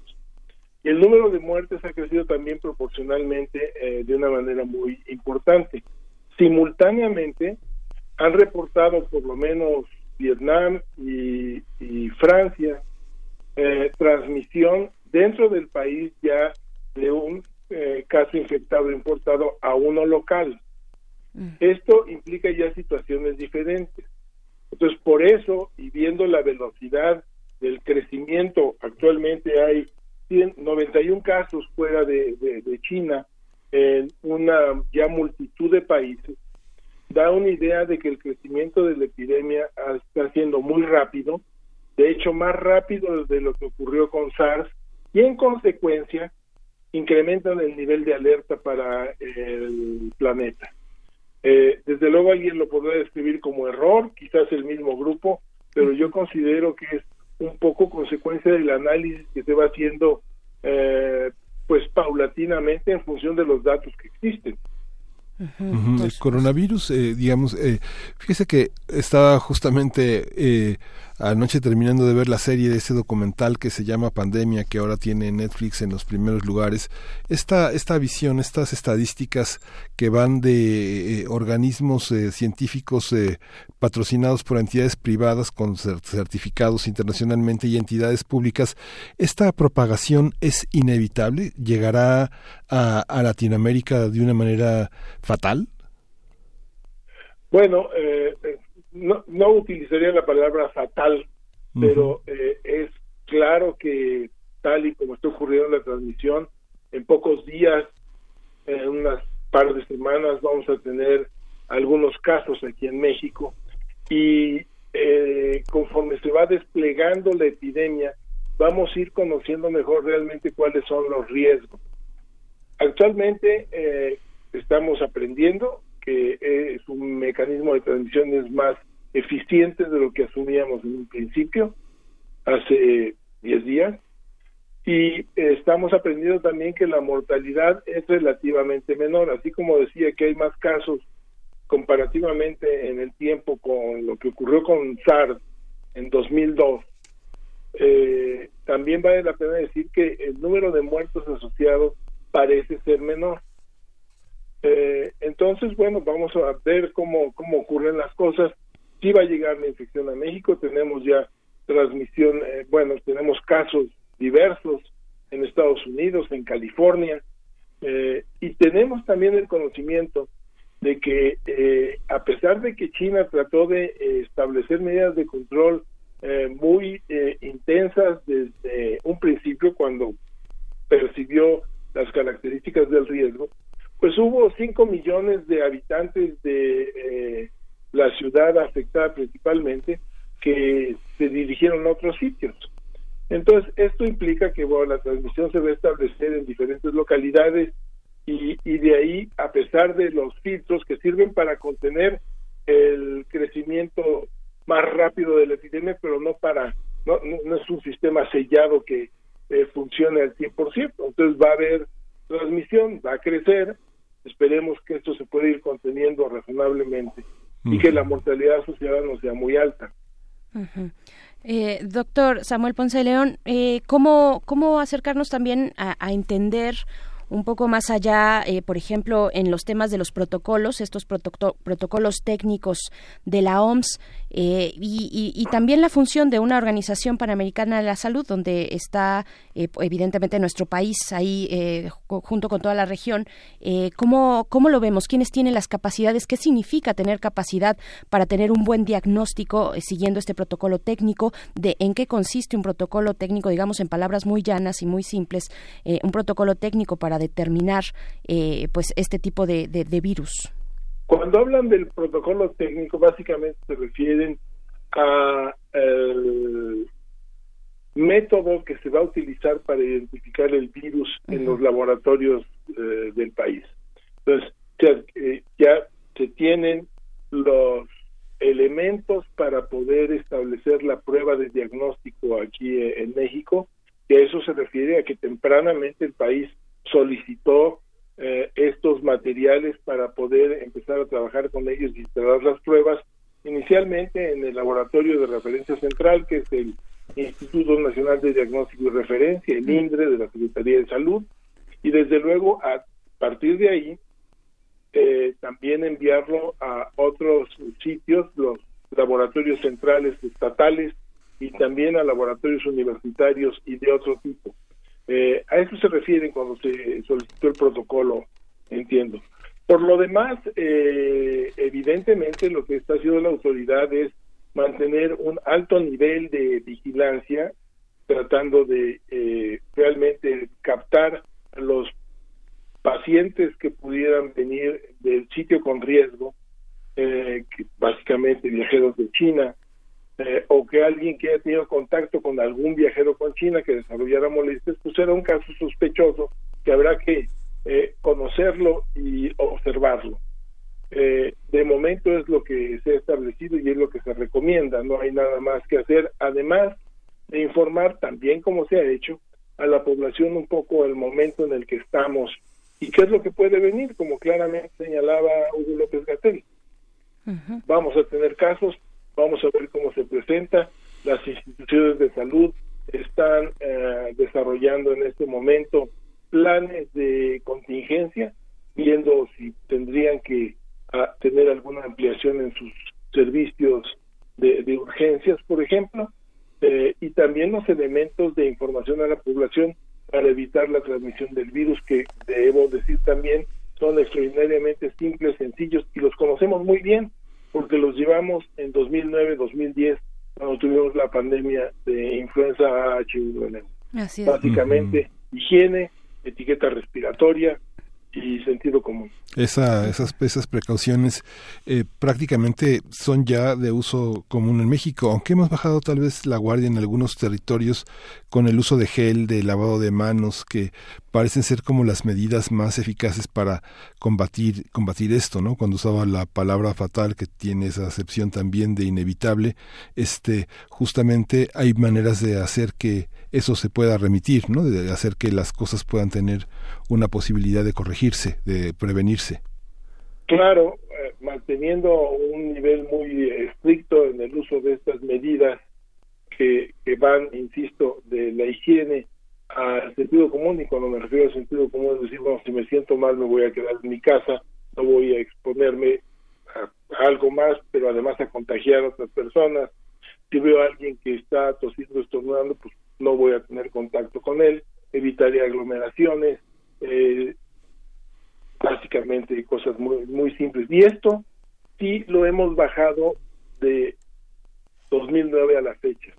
Eh, un poco nos vamos a acomodar a una realidad en donde no ocurren cosas, a pesar de que sí ocurren, porque vale la pena decir que cada año tenemos uh, nuestra estación de influenza, no, el periodo de influenza eh, invernal, en donde aumenta muchísimo el número de infecciones respiratorias.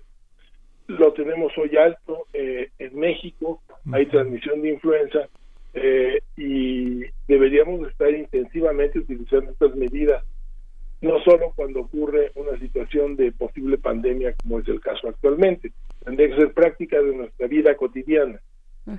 Claro, y para puntualizar eso, porque junto con usted otros especialistas también en distintos medios han dicho hay que ponerle atención a la influenza, que es eh, pues realmente eh, la, la condición que nos está que, que está llamando más la atención por eh, el número de casos, en fin, por las eh, posibilidades de, víctimas mortales, en fin, eh, toda esta cuestión. Pero cuando la Organización Mundial de la Salud eleva de moderado a alto este nivel de riesgo, pues a los que no somos, a los que no tenemos un conocimiento especializado, eh, sino muy por encima, pues sí nos pone, nos pone, eh, digamos, con la atención sobre lo que pueda ocurrir, lo que pueda estar ocurriendo. Pero creo que de nuevo es importante volver a compararnos, eh, doctor Samuel Ponce de León, este coronavirus, este nuevo cor- coronavirus con la influenza. De nuevo, ¿cuáles son las diferencias, eh, digamos, en todos estos niveles de contagio, en estos niveles de riesgo que pueda tener una y otra? Desde luego hay que generalizar mucho porque eh, hay muchas influencias, digamos. Tenemos la influenza H1N1, la H3N2, y cada una de estas tiene características particulares y también estas características varían de momento a momento. Pero en general debería decir que el cuadro clínico entre influenza y la infección por coronavirus es muy parecido. Clínicamente sería difícil de, de distinguir. Entonces, la diferencia se establece en la sospecha, se establece en las cadenas de transmisión. Si yo veo a alguien con un cuadro que puede sugerir influenza, pero se acaba de bajar del vuelo que viene de, de Hong Kong, eh, tendría que sospechar que puede tener coronavirus. Si es alguien que eh, viene de la ciudad de Toluca, pues tengo que sospechar que tiene influenza. Eh, en términos del riesgo de transmisión, nuevamente es variable. Desde luego, oh, la capacidad de transmisión que están calculando para coronavirus es una capacidad importante, diría yo, no me metería en más Honduras, eh, y yo diría que es similar a la de influenza. Eh, quizás la mortalidad eh, puede ser eh, relativamente baja. Actualmente eh, la mortalidad de eh, nuestra periodo estacional de influenza eh, no, no lo conozco con exactitud.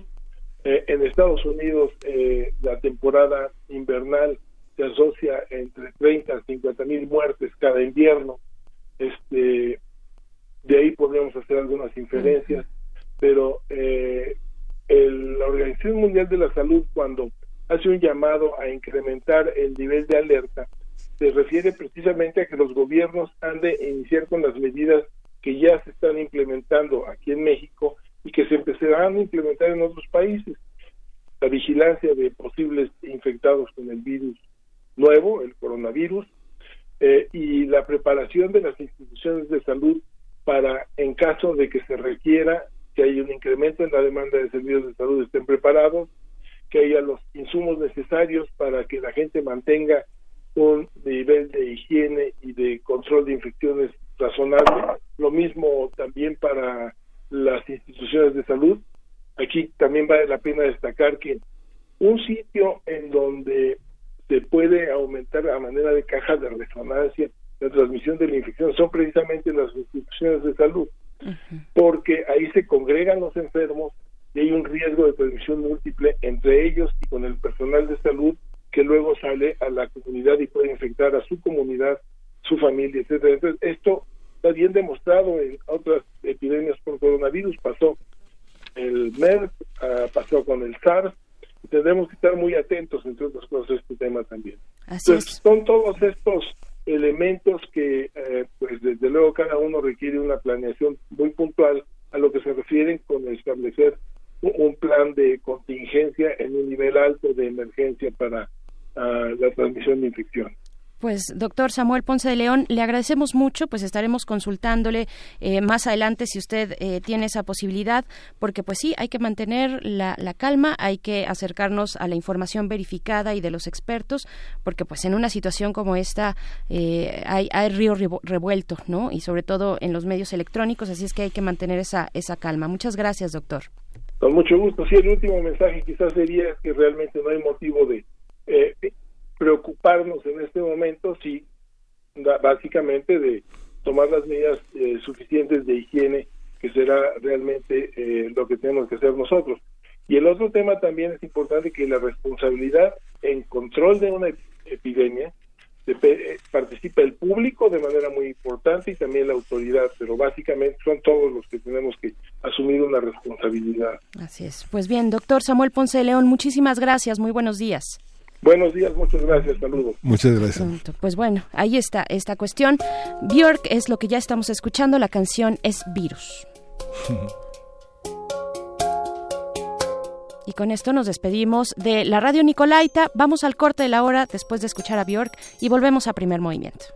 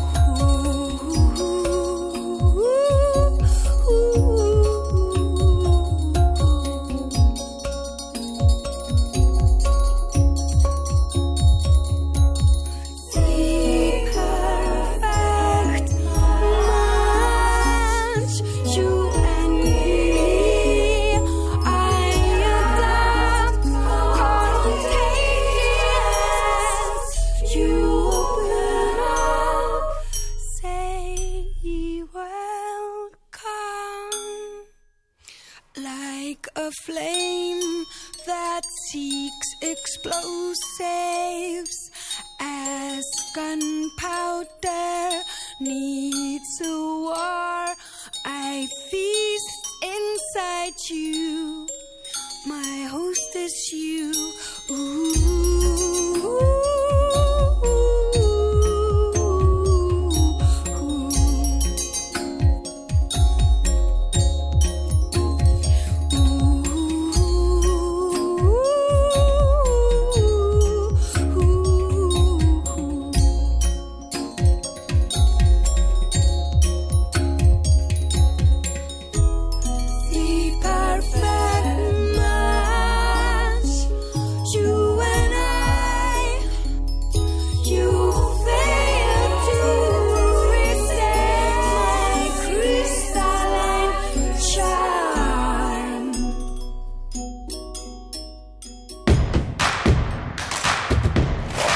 Síguenos en redes sociales. Encuéntranos en Facebook como Primer Movimiento y en Twitter como arroba PMovimiento.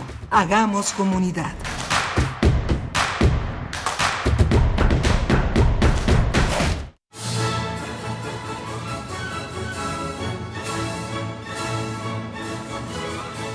Escuchar una partitura de quien la escribió es un regalo. Es una oportunidad para entender las piezas desde su concepción. Los compositores interpretan. Un programa de Juan Elguera para contactar con los creadores de la música clásica.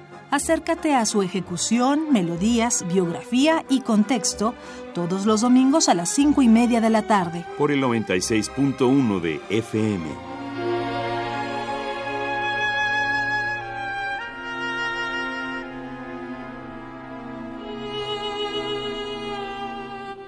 Radio UNAM.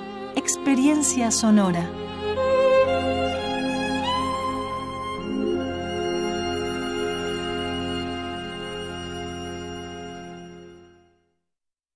Manuel Felgueres. Trayectorias.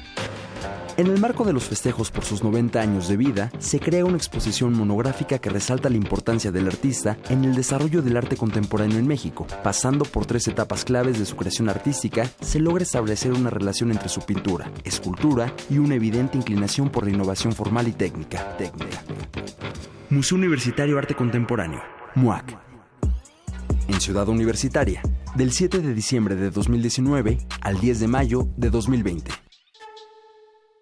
Marco Cortés, presidente del PAN. Hoy en México existen dos tipos de gobiernos, los que generan desempleo, inseguridad e incertidumbre y los de Acción Nacional, que gobiernan bien y gobiernan para todos. En Acción Nacional podemos decir con orgullo que cada estado y municipio donde gobernamos mejora la economía familiar y aumentan las oportunidades de empleo mejor pagado. Esa es la forma de gobernar de Acción Nacional, generando empleo y oportunidades que hacen que la gente viva mejor. Acción Nacional, unidos y fuertes para defender a México.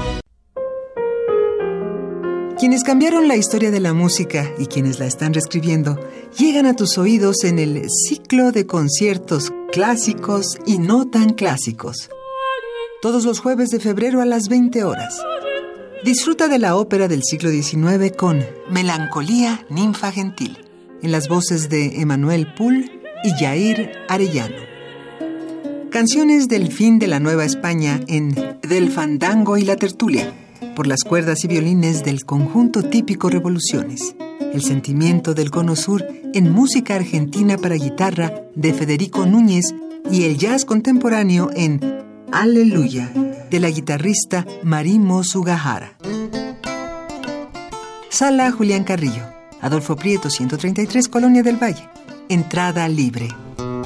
Radio UNAM, experiencia sonora. La profecía dicta que cada primera hora resistente del último día radial, una horda virulenta se desata desde el sur. Cuando el momento llegue, tendrá solo dos opciones: ensordecer o gritar. Metálisis. El núcleo más duro de la radio. Viernes, 20 horas, por resistencia modulada. 96.1 de FM. Radio UNAM. experiencia sonora.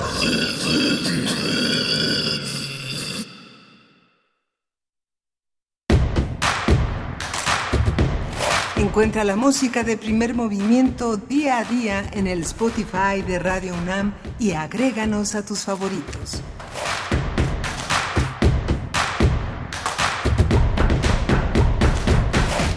Hola, buenos días. Ya volvimos después del corte de la hora. Son las nueve con cinco minutos de la mañana en este miércoles 29 de enero. Buenos días, Miguel Ángel. Hola, Berenice Camacho. Buenos días, buenos días a todos nuestros radioescuchas. Y bueno, iniciamos la tercera hora de primer movimiento. Así es, así es. Y, y tenemos un anuncio importante de Radio UNAM porque mañana inicia nuestro primer radiocinema del año. Vamos a proyectar entre distintas, bueno, distintas colaboraciones, distintas películas, una muestra cinematográfica que tiene que ver con el ruido y la ruptura. Punk Cinema es el título que pues de esta selección de películas que se proyectarán en la sala Julián Carrillo a partir del día de mañana y se estrena este ciclo con una película de Ed Wood, una película, bueno, esta película eh, increíble que se llama Glenn y Glenda. Es una de las películas, digamos, bueno, es una película de 1953 que se estrenó en Estados Unidos en abril de 1953, que pone en el centro ya en aquella época, en aquellas fechas, pues una cuestión de las personas trans, en este, eh, no transexuales, sino travesti. Es el caso de un hombre travesti que tiene pues ahí una situación al revelar pues estas prácticas de, de vestimenta eh, con, con su novia, ¿no? Con su novia precisamente. Así es que bueno, eh, es solamente la muestra que inaugura o esta película, esta proyección de Ed Wood que inaugura todo un ciclo que se dedica al punk, al ruido y la ruptura en el cine norteamericano. Scorpio Racing también estará eh, proyectándose de Kenneth Anger de 1963, Shadows de John Cassavetes de 1959, también estará eh, Vinil de Andy Warhol del 55 y también la película de David Lynch, esta película del 77, Eraserhead. Así es que esta selección que inicia el día de mañana, el día de mañana, sí, ¿verdad? El día Sí, de mañana. Sí, sí, mañana. Así es. Ajá, tengo la duda si, si no, es no, no, mañana. es, hoy. es hoy, Son hoy. los miércoles. todos los Sí, miércoles a las 6 a de la tarde, aquí en Adolfo Prieto 133, en la Colonia del Valle. Y es una iniciativa de ruido y ruptura Así eh, que es eh, de Imaginary Parties, que es una comunidad de arte y pensamiento. Produ- pro- eh, propuso esta programación de como programadores invitados aquí en la sala Julián Carrillo. Así es, en Adolfo Prieto 133, Colonia del Valle, todos los miércoles de eh, a las 6 de la tarde. La entrada es libre y pues bueno todo este esta, este conjunto de películas son cinco películas y que tendrá un cierre también interesante este ciclo un gran cierre con el concierto de la banda de Imaginary Paris precisamente después de la última película que será la de David Lynch. Así es que están todos ustedes invitados a este ciclo de cine punk cinema ruido y ruptura en el cine nor- norteamericano aquí en Radio UNAM en la sala Julián Carrillo y pues bueno, vamos, vamos con lo siguiente, es la poesía necesaria, pero antes decirles, bueno, que en esta hora estaremos, después de la poesía, con una mesa, la mesa del día, que vamos a, conversar con Julián Canseco Ibarra y Fernando Escalante Gonzalvo, que son autores del libro titulado De Iguala a Ayotzinapa. Así es que vamos, eh, es una publicación de grano de sal. Vamos a estar conversando con ellos dos, con sus autores, pero antes la poesía necesaria. Primer movimiento. Hacemos comunidad. Es hora de Poesía Necesaria. Hoy vamos a tener eh, el comentario de esta gran antología que hizo José Emilio Pacheco entre 1967 y 1969, hace poco más de cie- de 50 años, que es la antología del modernismo mexicano entre 1884 y 1921. Es una introducción, selección y notas de, de Pacheco que justamente reúne en este volumen un núcleo vivo de logros indispensables, los textos que cambiaron para siempre el significado de la palabra poesía y el periodo comprendido en antología pues no está marcado por la política sino por las hazañas de la literatura. Y hoy va a ser el turno de Manuel Gutiérrez Nájera, un hombre que murió a los 36 años hemofílico minado por el alcohol, pero que fue uno de los precursores más importantes del modernismo, uno de los iniciadores. Él nunca fue enviado a la escuela, quizá para que no lo contaminaran las ideas positivistas, dice Pacheco. Los profesores particulares le enseñaron idiomas, otras materias, aprendió el castellano literario de los místicos del siglo XVI y desde niño fue un lector constante, tuvo gran facilidad para escribir, eh, fue un periodista, eh, hoy lo llamaríamos cultural, lleno de artículos diarios escritos gran parte de la prensa de su momento utilizó, como lo, lo hacían los alemanes y los franceses, muchos seudónimos, tal vez el más conocido es el Duque Job, y bueno, fue este un hombre que luchó contra los convencionalismos sociales que veían la actividad literaria eh, con, eh, con desprecio, con sorna por una burguesía mexicana ignorante, supina, que no apreciaba todo eso que veía como una bohemia desaliñada y bueno, Gutiérrez Nájera optó por la elegancia parisina. Y bueno, vamos a escuchar un poema que se llama Para entonces, le vamos a acompañar a su término con Too Old to Rock and Roll, Too Young to Die, que es una canción que escribió en 1976 Jethro Tull, en un álbum conceptual que es ya una, un clásico de nuestras, de nuestras canciones en inglés. Dice para entonces, dice, quiero morir cuando decline el día, en alta mar y con la cara al cielo, donde parezca sueño la agonía y el alma un ave que remonta el vuelo. No escuchar en los últimos instantes, ya con el cielo y con el mar a solas, más voces ni plegarias sollozantes que el majestuoso tumbo de las olas. Morir cuando la luz, triste, retira sus áureas redes de la onda verde, y ser como ese sol que lento expira, algo muy luminoso que se pierde. Morir y joven, antes que destruya el tiempo aleve la gentil corona, cuando la vida dice aún soy tuya, aunque sepamos bien que nos traiciona.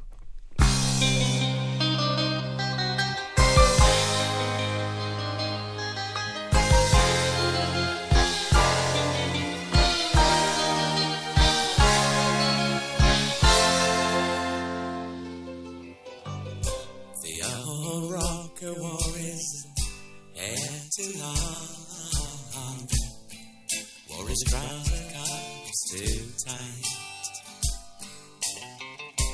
Unfashionable to the end, dragged his hair too light. Desert bells buckle yesterday's dreams. The transport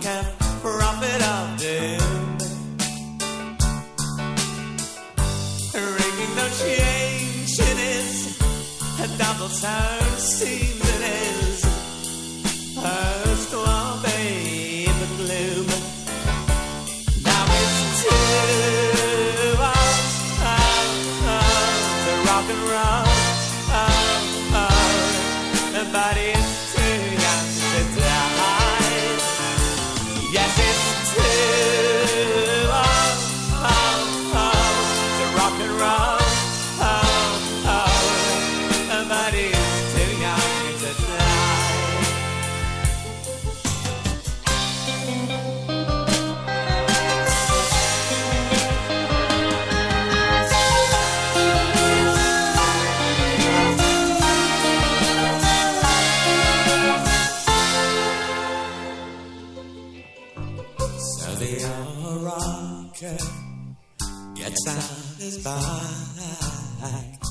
Make a turn before he takes his leave. On the A1 by such corner, just like it used to be.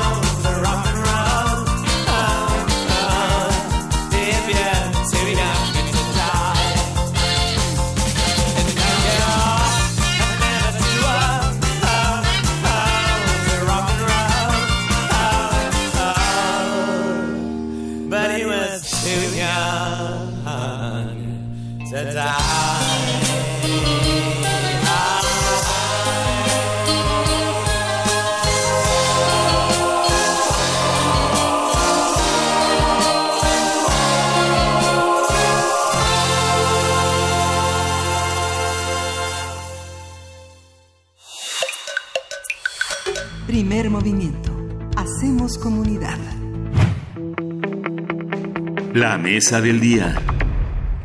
Continúa la discusión áspera y urgente sobre lo que sucedió en Iguala la noche del 26 de septiembre de 2014. En la prensa se dice de muchas maneras que lo indicado en los informes publicados hasta ahora es mentira y el gobierno ha ofrecido una nueva investigación que debe comenzar, se ha dicho, desde cero.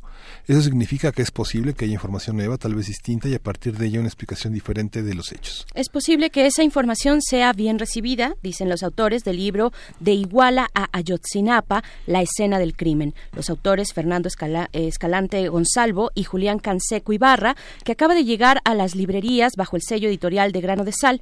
Sin embargo, dicen también, parece poco probable que el episodio se llegue a aclarar de modo definitivo con una explicación que deje conforme a todos. Se aclare o no, dicen los autores que esto ya es un hito en la vida pública y tiene una enorme carga moral que encuentra su referencia en eso que llamamos Ayotzinapa. Es decir, está inscrito ya en un horizonte simbólico y de eso trata este libro. Así es, y hemos invitado a los autores de esta publicación a que expongan sus ideas. Les agradecemos que acepten este encuentro a Fernando Escalante Gonzalvo, quien es sociólogo, profesor en el Colegio de México y autor de varios libros, entre los que están eh, Ciudadanos Imaginarios y Retrato de Grupo con credencial de lector. Y le damos la bienvenida, eh, profesor Fernando Escalante Gonzalvo. Muy buenos días. Ah, no lo tenemos en, en la línea, estará en unos momentos más, pero quien sí está aquí en cabina, Miguel Ángel. Es Julián Es Canseco Julián. Ibarra, es coautor eh, del libro. Él egresó del Colegio de México, donde estudió Relaciones Internacionales y realiza su tesis de grado sobre una comunidad chucota en el extremo nororiental de Siberia. Pues bienvenido, bienvenido Julián. Muchísimas gracias. Gracias, gracias Julián. Eh, bueno, en unos momentos estaremos ya con el profesor Fernando Escalante. Entre los dos publican a través de Grano de Sal esta, este libro que se titula De Iguala a Ayotzinapa, la escena, la escena y el crimen. Eh, dinos, por favor, vaya, mm, ustedes mismos lo advierten en la nota introductoria, mucho se ha vertido sobre esta noche de Iguala del 26 de septiembre de 2014. Eh, muchos libros, no solamente eh, artículos periodísticos, pues libros de investigación, académicos, eh, expresiones culturales, artísticas, todos nos hemos volcado durante todos estos meses, ya largos meses y años, eh, a observar a Ayotzinapa, a tratar de explicarnos un poco qué ocurrió ahí. ¿Cuál es la premisa del libro? Bueno, antes que nada, muchísimas gracias por la invitación. Es un privilegio poder estar aquí con ustedes y un saludo a, todo el auditorio. Muchísimo, tienes toda la razón, se ha escrito ya sobre lo que pasó el 26 de septiembre de 2014 en Iguala, en prensa, en libros, eh, en todos los formatos posibles. Este libro no es uno de esos. Este libro no se interesa por lo que pasó esa noche, sino cómo interpretamos lo que pasó, cómo le asignamos significado, cómo lo incorporamos a, digamos, el orden cultural mexicano. Eh, y en ese sentido, el caso de Ayotzinapa es muy llamativo. Uno de los primeros puntos que nos llamó la atención fue el hecho de el mismo nombre del acontecimiento. Lamentablemente hay muchísimas masacres desde hace ya muchos años en, en México y usualmente adoptan el nombre del lugar en el que ocurrieron. Pero este caso no. A pesar de que ocurrió en Iguala, el nombre que concentra toda la carga moral con el que asociamos a esos trágicos y terribles eventos es Ayotzinapa y en algunas ocasiones lo notamos en el libro incluso consigue distorsionar la geografía misma de los hechos y es posible hablar de lo que pasó en Ayotzinapa o lamentar los hechos en Ayotzinapa cuando todo el mundo sabe que en verdad ocurrieron en Iguala. Esta representación ha tenido muchísimas interpretaciones. Hay un aparato con el que concluye el libro de un conjunto de referencias comentadas sobre la prensa política, la prensa cultural y las revistas especializadas también en política. De entonces hasta ahora ha habido oportunidad de tener un registro de cómo se construye un acontecimiento en la, en la imagen pública. Lo que vemos es una interpretación que, que tiene su, co- cor- co- su parte correspondiente en un asesinato de estudiantes que ocurrió el 12 de octubre de 1968. ¿Cómo logran este, montar estas dos fotografías en una sola? Y, y perdón, de nuevo, Sí. dos eventos eh, profundamente documentados por los ángulos que, que, que, pref- que uno prefiera abordar, ya sea cinematográficos, artísticos, eh, literarios, en fin, editoriales. Hay una gran historia en ese sentido. Sí, por supuesto. Eh, resumen muy bien eh, la esencia del libro, que es nuestro argumento principal, es que como construcción eh, cultural, social, lo que llamamos Ayotzinapa, ese acontecimiento se construyó básicamente para asimilarlo, para encontrar, descubrir en los hechos del 26 de septiembre de 2014 en Iguala una reiteración, una nueva escenificación del 2 de octubre de 1968. Ahora, por supuesto, esos dos hechos están separados por eh, casi medio siglo de historia mexicana, son profundamente distintos a nivel sociológico, histórico, eh, antropológico, y sin embargo, cuando apareció eh, la noticia en los medios en septiembre de 2014, inmediatamente o casi inmediatamente para la prensa, para la opinión pública mexicana, había una clara resonancia con el 2 de octubre. Y una vez que se había fraguado esa idea, la idea de que en este caso eh, había, así como en 1968, básicamente las mismas circunstancias, es decir, muy simplificado, el Estado asesina estudiantes, una vez que había fraguado esa idea, que lo hizo muy temprano, eh, contribuyó a que el acontecimiento entero se construyera de cierta manera, en la cual era necesario en muchas ocasiones ajustar los hechos, enfatizar algunos, francamente en algunos casos suprimir otros, para que pudiera mantenerse esa correlación con el 2 de octubre. Y por lo tanto, en consecuencia, se tuvieron que muy a menudo tergiversar los hechos del 26 de septiembre de 2014 para acoplarse a ese modelo de Tlatelolco, digamos, y por lo tanto eh, muy probablemente nos impiden ver lo que realmente pasó y nos impiden comprender eh, lo que pasó esa, esa trágica noche. Surgen, surgen muchos comentarios, yo creo, eh, a quienes te escuchamos, eh, muchas aristas de un tema muy complejo. Eh, pensar en los años recientes de por lo menos 2006 a la fecha, 2006 que inicia este opera con el operativo conjunto Michoacán, esta mal llamada guerra contra el narcotráfico, de ahí para acá eh, pues tenemos eventos muy trágicos y nos podemos ir un poquito antes incluso, tenemos Atenco, en fin, eh, la, la masacre de los migrantes en San Fernando, la gran cantidad de personas desaparecidas en este país, la otra gran cantidad de homicidios dolosos, Guanajuato nos da en este primer mes 10 personas asesinadas de manera violenta al día, ¿no? Eh, una cifra espeluznante. Y nosotros, como sociedad, eh, encontramos, sin embargo, no, no todos, por supuesto que la cuestión de los desaparecidos está eh, mueve profundamente a la sociedad de las personas desaparecidas, de sus familias e incluso también de las personas migrantes, pero en el caso de Ayotzinapa, de nuevo, y no de Iguala, de Ayotzinapa, algo algo nos convocó de inmediato, algo encendió esa un- una llama de protesta social muy importante y decir también eh, y, y- y, bueno ahorita voy a, a mi pregunta pero decir también que en Ayotzinapa o en la escuela normal eh, rural Isidro Burgos se articulaban un montón de luchas, ¿no? Se articulan muchas luchas, muchos discursos, no van de cero, no parten de cero en cuanto a aquello que nos da tal vez cohesión de protesta en este país, ¿no? Eh, ¿Cómo, pues, cómo, cómo, cómo lo entendemos? ¿Cómo entendemos esta necesidad, tal vez, de una narrativa que nos explique como sociedad frente a estos hechos? ¿Por qué Ayotzinapa con esta potencia y no otros hechos con la misma potencia? No, no significa que estén en el olvido necesariamente, ¿no? Por supuesto, a mí me parece, nos parece, y lo mencionamos en el libro, que eh, la desaparición de 43 jóvenes estudiantes y el asesinato de otras seis, como ocurrió el 26 de septiembre de 2014 en Iguala, es en sí mismo un hecho eh, trágico, terrible, espeluznante. Eh, y lamentablemente vivimos desde por lo menos esos años que ya mencionabas, en un país en el que este tipo de masacres ocurren sistemáticamente.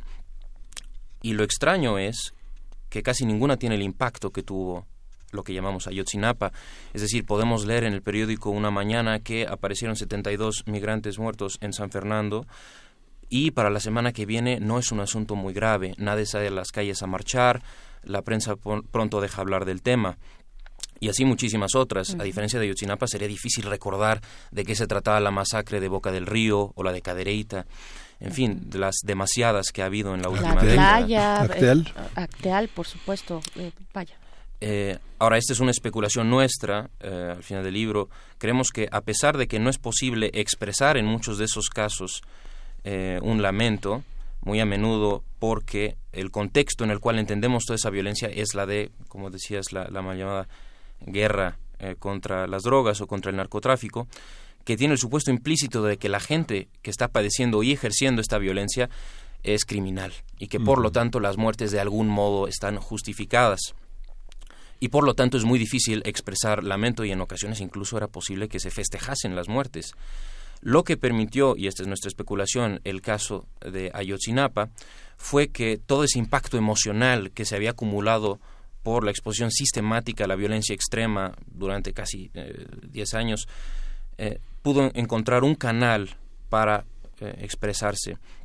Quizá, y, y lo decimos con eh, mucho cuidado, pero quizá era una, un intento de un duelo colectivo, de expresar algo de lo que habíamos experimentado en, en tantos años de violencia. Lo que nos resulta sumamente llamativo es que el único caso para el que logramos hacer eso fue uno que se construyó para identificar al Estado como el culpable. Es decir, que solamente mediante esa analogía a Tlatelolco era posible expresar eso. Sí, el Estado, el Estado como asesino y luego introducen en la explicación el tema de esta eh, del ex candidato Andrés Manuel López Obrador diciendo que alguien oculta la verdad, ¿no? Es que es que es algo que todo el tiempo tenemos una percepción los mexicanos de que alguien nos está mintiendo y oculta- ocultando algo, ¿no? Y esta es una verdad de que llamaron la verdad histórica, ¿no?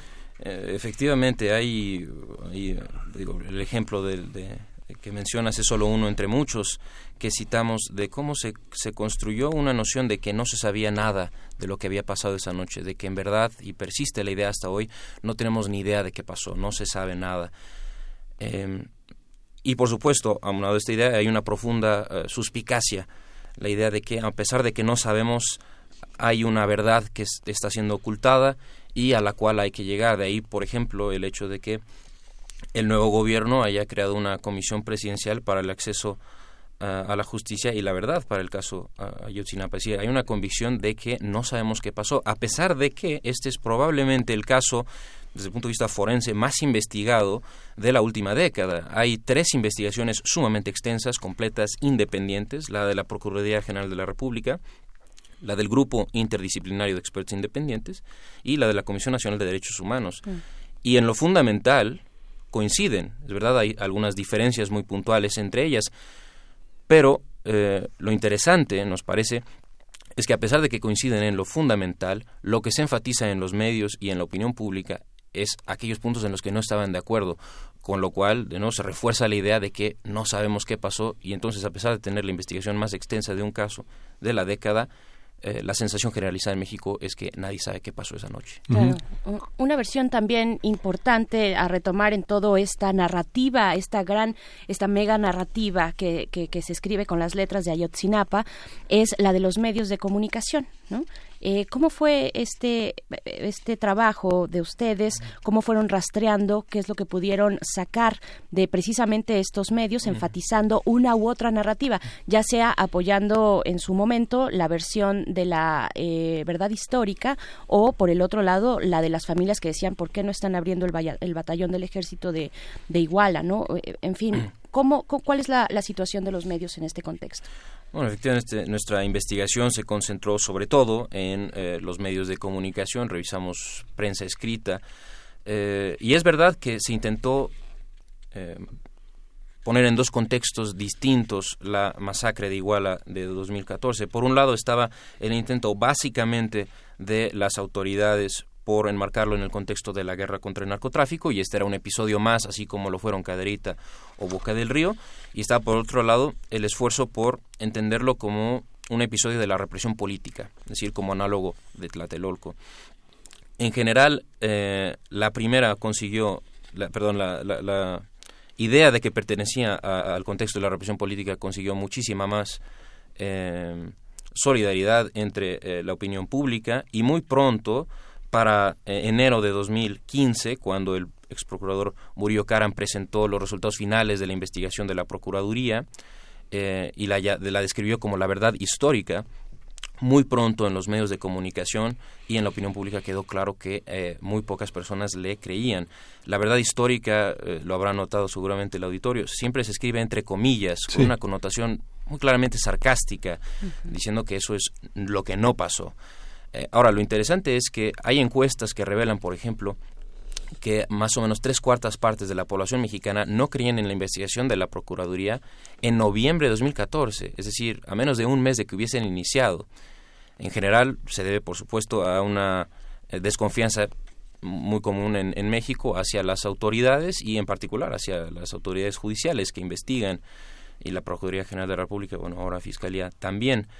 Pero más concretamente, nos parece, argumentamos que dado que se había establecido muy temprano ese análogo a Tlatelolco, es decir, se creía que el Estado estaba detrás de la masacre, pues entonces es perfectamente lógico sospechar de las investigaciones, porque a final de cuentas uno tiene que pensar que son las mismas personas, o por lo menos personas afines, las que están investigando el crimen que ellos mismos cometieron. Por lo tanto, una vez que eh, adquiere carta de naturaleza la idea de que el Estado está detrás de la masacre, pues tiene perfecto sentido eh, sospechar de la investigación. Sí, y es curioso cómo está, como, como en esta línea, eh, el 26 de septiembre ocurre y la, la, primera disonancia ocurre el 3 de octubre, eh, y eh, justamente una, una, a un día después del 68 en el marco de esa, y 14 días después prácticamente Lorenzo Meyer en una entrevista con, en Reforma señala que es un pequeño 68 pero más brutal que el 68. ¿Cómo explican que haya sido tan rápido una analogía así cuando digamos que en los primeros días, cuando ya se atribuyó al alcalde eh, eh, esta, esta, esta culpabilidad, esta participación, aparecieron muchas fotos en la prensa con retratado con Andrés Manuel López Obrador, un poco atribuyendo que el PRD era lo mismo, ¿no? Existe también esa posibilidad de pensar que viene de otras partes. Eh, por supuesto, en, en, en, todos los casos y, y especialmente en uno que adquirió eh, las proporciones que adquirió este caso, siempre hay intereses y eh, intentos de eh, promover la, las agendas propias de por medio. Pero justamente el hecho de que haya intereses en todos los casos nos parece que no explica la reacción específica de este caso. Ahora, tu pregunta es este, sumamente importante. ¿Por qué ocurrió tan rápido? Y a nosotros nos llamó la atención no solo la velocidad con la que se sentó la analogía con Tlatelolco, sino la naturalidad con la que ocurrió. Es decir, ocurrió en un momento en el cual realmente se sabía muy poco de lo que había pasado esa noche. Es decir, no había investigación de la Procuraduría, ni del GIEI, ni de la CNDH. Lo único que teníamos era unos cuantos testimonios del de, eh, alcalde eh, Abarca. Y a partir de eso se pudo establecer, sin detalle alguno, sin conocer los, de, los hechos, se pudo establecer la, la, analogía. Nosotros argumentamos que eso solo fue posible porque ocurrió dentro de cierto contexto cultural. Un contexto cultural que no solo hacía obvio que el hecho de que policías maten estudiantes se pueda convertir en análogo de Tlatelolco, sino que hace que lo estemos buscando constantemente. Y es un contexto cultural que todos los mexicanos conocemos, nosotros simplemente le ponemos nombre por comodidad, eh, lo bautizamos como la cultura antagónica, pero es eh, algo que todos los mexicanos conocemos, es eh, ese escepticismo profundo que sentimos hacia las autoridades, la desconfianza que tenemos hacia nuestro propio Estado, que nosotros hacemos la reconstrucción histórica del fenómeno argumentamos, surgió como consecuencia de la legitimación que se creó para sí misma el régimen postrevolucionario. Es decir, la legitimidad de eh, eh, ese entonces provenía básicamente de que eran el pueblo en armas, el pueblo en armas en contra de la dictadura de Porfirio Díaz. Y de ahí que el, nombre que eligió para sí mismo ese régimen fue el Partido Revolucionario Institucional. Ahora, claro, eh, para todo el mundo es evidente que ahí hay una paradoja muy curiosa, cómo se puede ser el pueblo en armas si también se es gobierno y esa paradoja se fue volviendo cada vez más difícil de sostener y el punto de quiebre es 1968. La masacre de los estudiantes eh, en la Plaza de las Tres Culturas confirma eh, que el PRI ya no es el pueblo en armas, sino el gobierno tiránico como lo era eh, Porfirio Díaz y por lo tanto rebelarse en su contra, protestar, criticar como lo hacían los estudiantes, es ser el pueblo en armas de nuevo.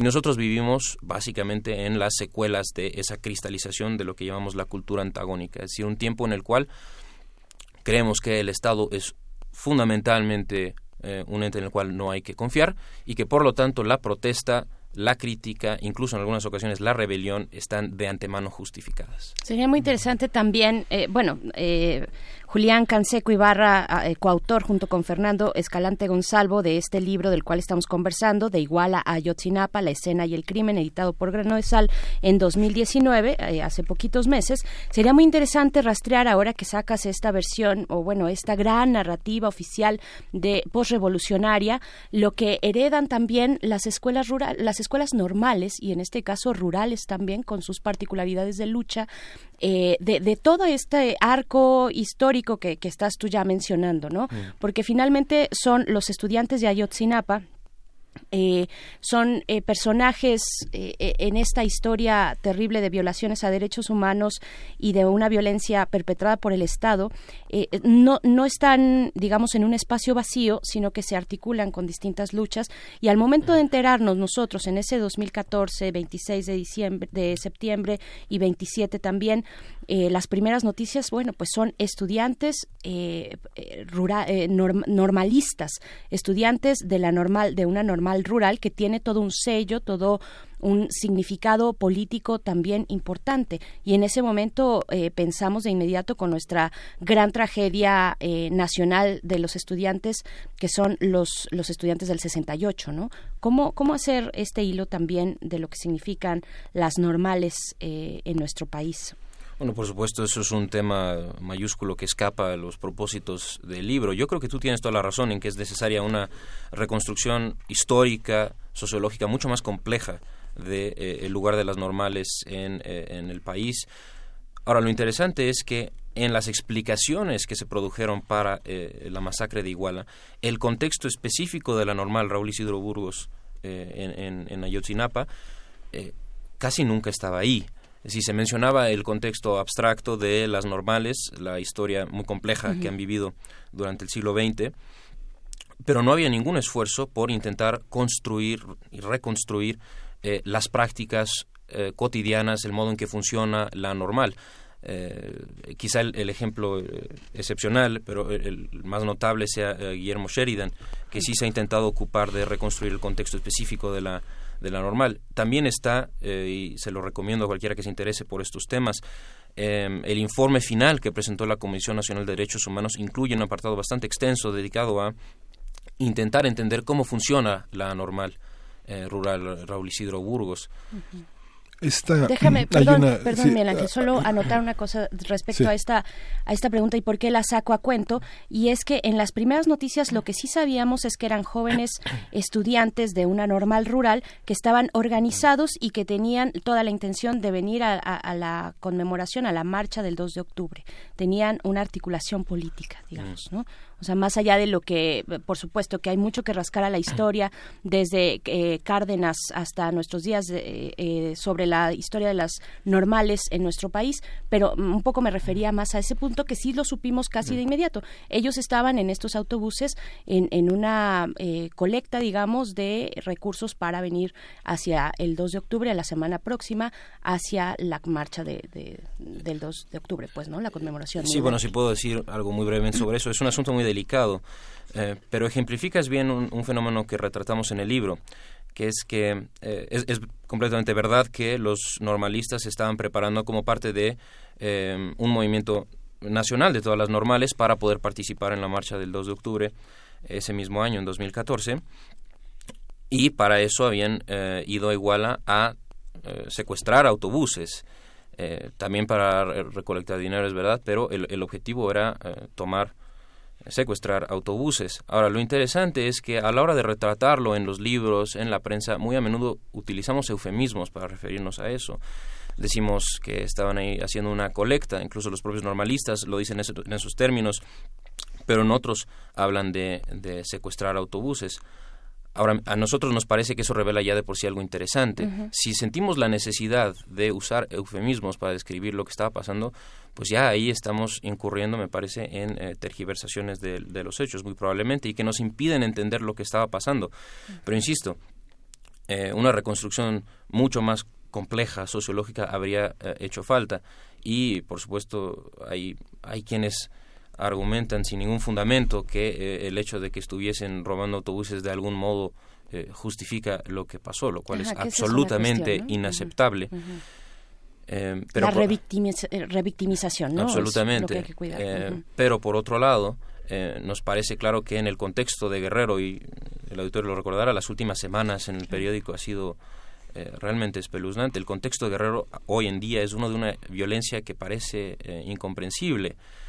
Eh, y en ese contexto ocurren muchísimas cosas, incluyendo prácticas que de los propios normalistas que parecen estar en los lindes de la legalidad, que de ningún modo justifica lo que ocurrió, pero que por otro lado negar o utilizar eufemismos para describir nos impide eh, entender cómo funciona el estado de guerra. Sí, esta, esta visión también es, es muy interesante porque lo puntualizan en el libro, el tema de Cathy Doyle, por ejemplo, que resume el caso y que omite el hecho de que los normalistas habían ido a secuestrar los autobuses y que luego David Huerta retoma, señalan de una manera distorsionada en el libro que escribe Huerta de la violencia en México, en el que se señala que organizaron su propuesta secuestrando unos autobuses para manifestarse en la conmemoración de la matanza y todo esto, dicen ustedes, hace del episodio de Iguala una manifestación de protesta en defensa de la educación pública y con eso remite todo a su condición de estudiantes. Aquí hay una parte interesante porque Andrés Manuel está en campaña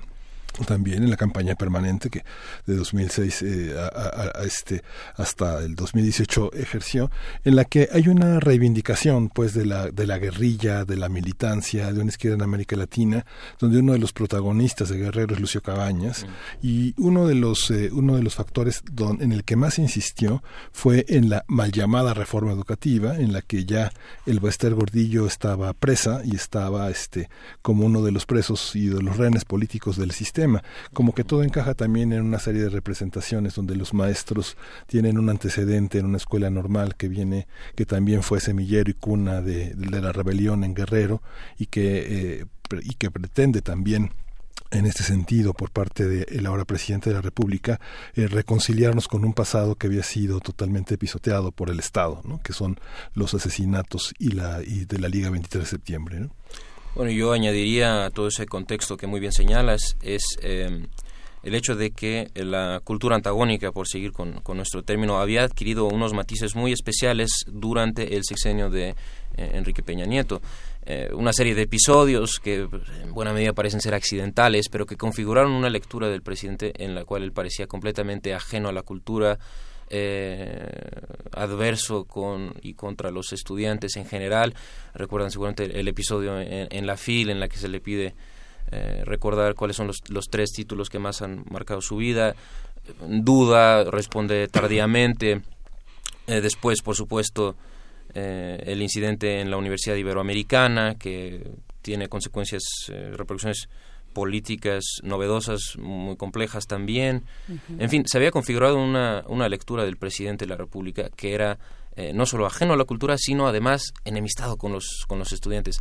De tal forma que cuando ocurre la, la masacre de Iguala, eh, la imagen del presidente como enemigo del estudiante ya está ahí, lo cual permite que la analogía con Tlatelolco, la analogía con eh, el presidente Díaz Ordaz, sea aún más fácil de, de configurar. Entonces, estoy completamente de acuerdo, pero eh, insisto una vez más, eh, lo importante sería poder reconstruir todo ese contexto complejo para entender cómo está eh, operando el país y no quedarnos simplemente con las analogías eh, Claro. en momentos cuando no tenemos evidencia. Sí, pues muchas, pues, muy- este, tenemos que ir cerrando esta Sí. conversación, pero bueno, es un gran ejercicio Sí. de, de lectura de los medios públicos, de la canonización, de la victimización, de la revictimización, de la distorsión y de bueno, de la utilización política de este, de la capacidad que tenemos de colocar en la historia como una foto que se pliega a otra, este, eh, actos tan, tan, tan importantes, tan significativos para nuestra historia, Berenice. Así es, pues bueno, yo creo que esta, este ejercicio que tuvimos aquí eh, contigo, Julián Canseco Ibarra, fue una buena antesala para la presentación del libro que será el día de mañana a las 7 de la noche, bueno, 7 de la tarde, en la Gandhi de Miguel Ángel de Quevedo, quienes estarán presentando muy brevemente. Eh, bueno, seremos eh, Fernando Escalante y yo, los autores, y eh, presentan el libro Héctor de Mauleón y eh, Verónica Crosa. Perfecto, pues ahí está la invitación. Gandhi de Miguel Ángel de Quevedo a las 7 de la tarde, el día de mañana, de Iguala a Yotzinapa, la escena y el crimen eh, con, con, los autores. Te tuvimos eh, aquí, Julián Canseco, no pudimos comunicarnos con Fernando Escalante, eh, pero bueno, editado por Grano de Sal. pues la presentación el día de mañana, todos invitados. Muchas gracias. Gracias a ustedes. Gracias, ojalá haya mucha polémica. Vamos a escuchar música Aquil Amar 43. Sí.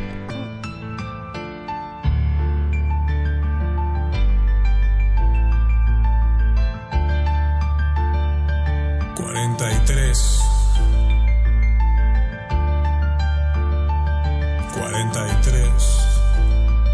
43 caras, 43 sueños para mis héroes, 43 guerreros. Gracias por hacerme despertar del trance, por tener con la revolución un torrido romance, corderos entre lobos, pero gigantes entre gnomos, ni plomo ni fuego les quita vida, porque ya viven en la tierra prometida, sonrientes. Ustedes sí fueron valientes, miraban al futuro de manera diferente. Guerrilla, el suelo nunca tocó sus rodillas, dejaron la semilla de los robles del mañana y como Lucio Cabañas nunca bajaron los puños. El privilegio de inspirar solo queda para algunos, sin olvido ni perdón. Muerte al mal gobierno y al sistema represor.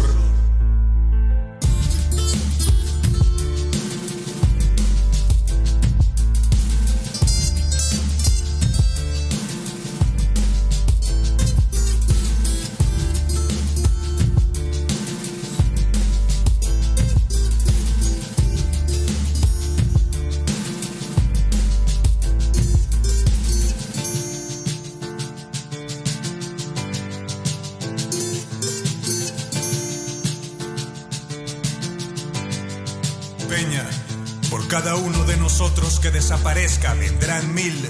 Por cada mil que desaparezcas vendrán cien mil. No queremos tu renuncia, queremos tu cabeza y la de tus hijos y tu esposa en una fosa. Que sufras lo que el pueblo sufre y llores lo que el pueblo llora. A los magnates del país lamiendo el suelo en una mazmorra. A tu patrón Salinas ahogado en su propia sangre. A secretarios y gobernadores parcos muriendo de hambre. A todos los cuerpos policíacos, cojos y tuertos. Al pueblo en el poder y al presidente y sus secuaces muertos. No perdono y nunca olvido. Y si mis hijos también luchan, es porque habré cumplido. Mi espíritu inmortal solo puedes con mi cuerpo. Dispárame en la espalda, nos vemos en el infierno. No perdono y nunca olvido. Y si mis hijos también luchan, es porque habré cumplido. Mi espíritu inmortal solo puedes con mi cuerpo. Dispárame la espalda, nos vemos en el infierno. No perdono y nunca olvido.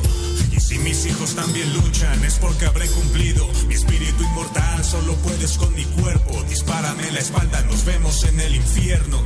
No perdono y nunca olvido. Y si mis hijos también luchan, es porque habré cumplido. Mi espíritu inmortal solo puedes con mi cuerpo. Dispárame la espalda, nos vemos en el infierno. No perdono y nunca olvido. Y si mis hijos también luchan, es porque habré cumplido. Mi espíritu inmortal solo puedes con mi cuerpo. Dispárame la espalda, nos vemos en el infierno. No perdono y nunca olvido. Y si mis hijos también luchan, es porque habré cumplido. Mi espíritu inmortal solo puedes con mi cuerpo. Dispárame la espalda, nos vemos en el infierno. Primer movimiento. Hacemos comunidad. Química entre nosotros. Química para todos.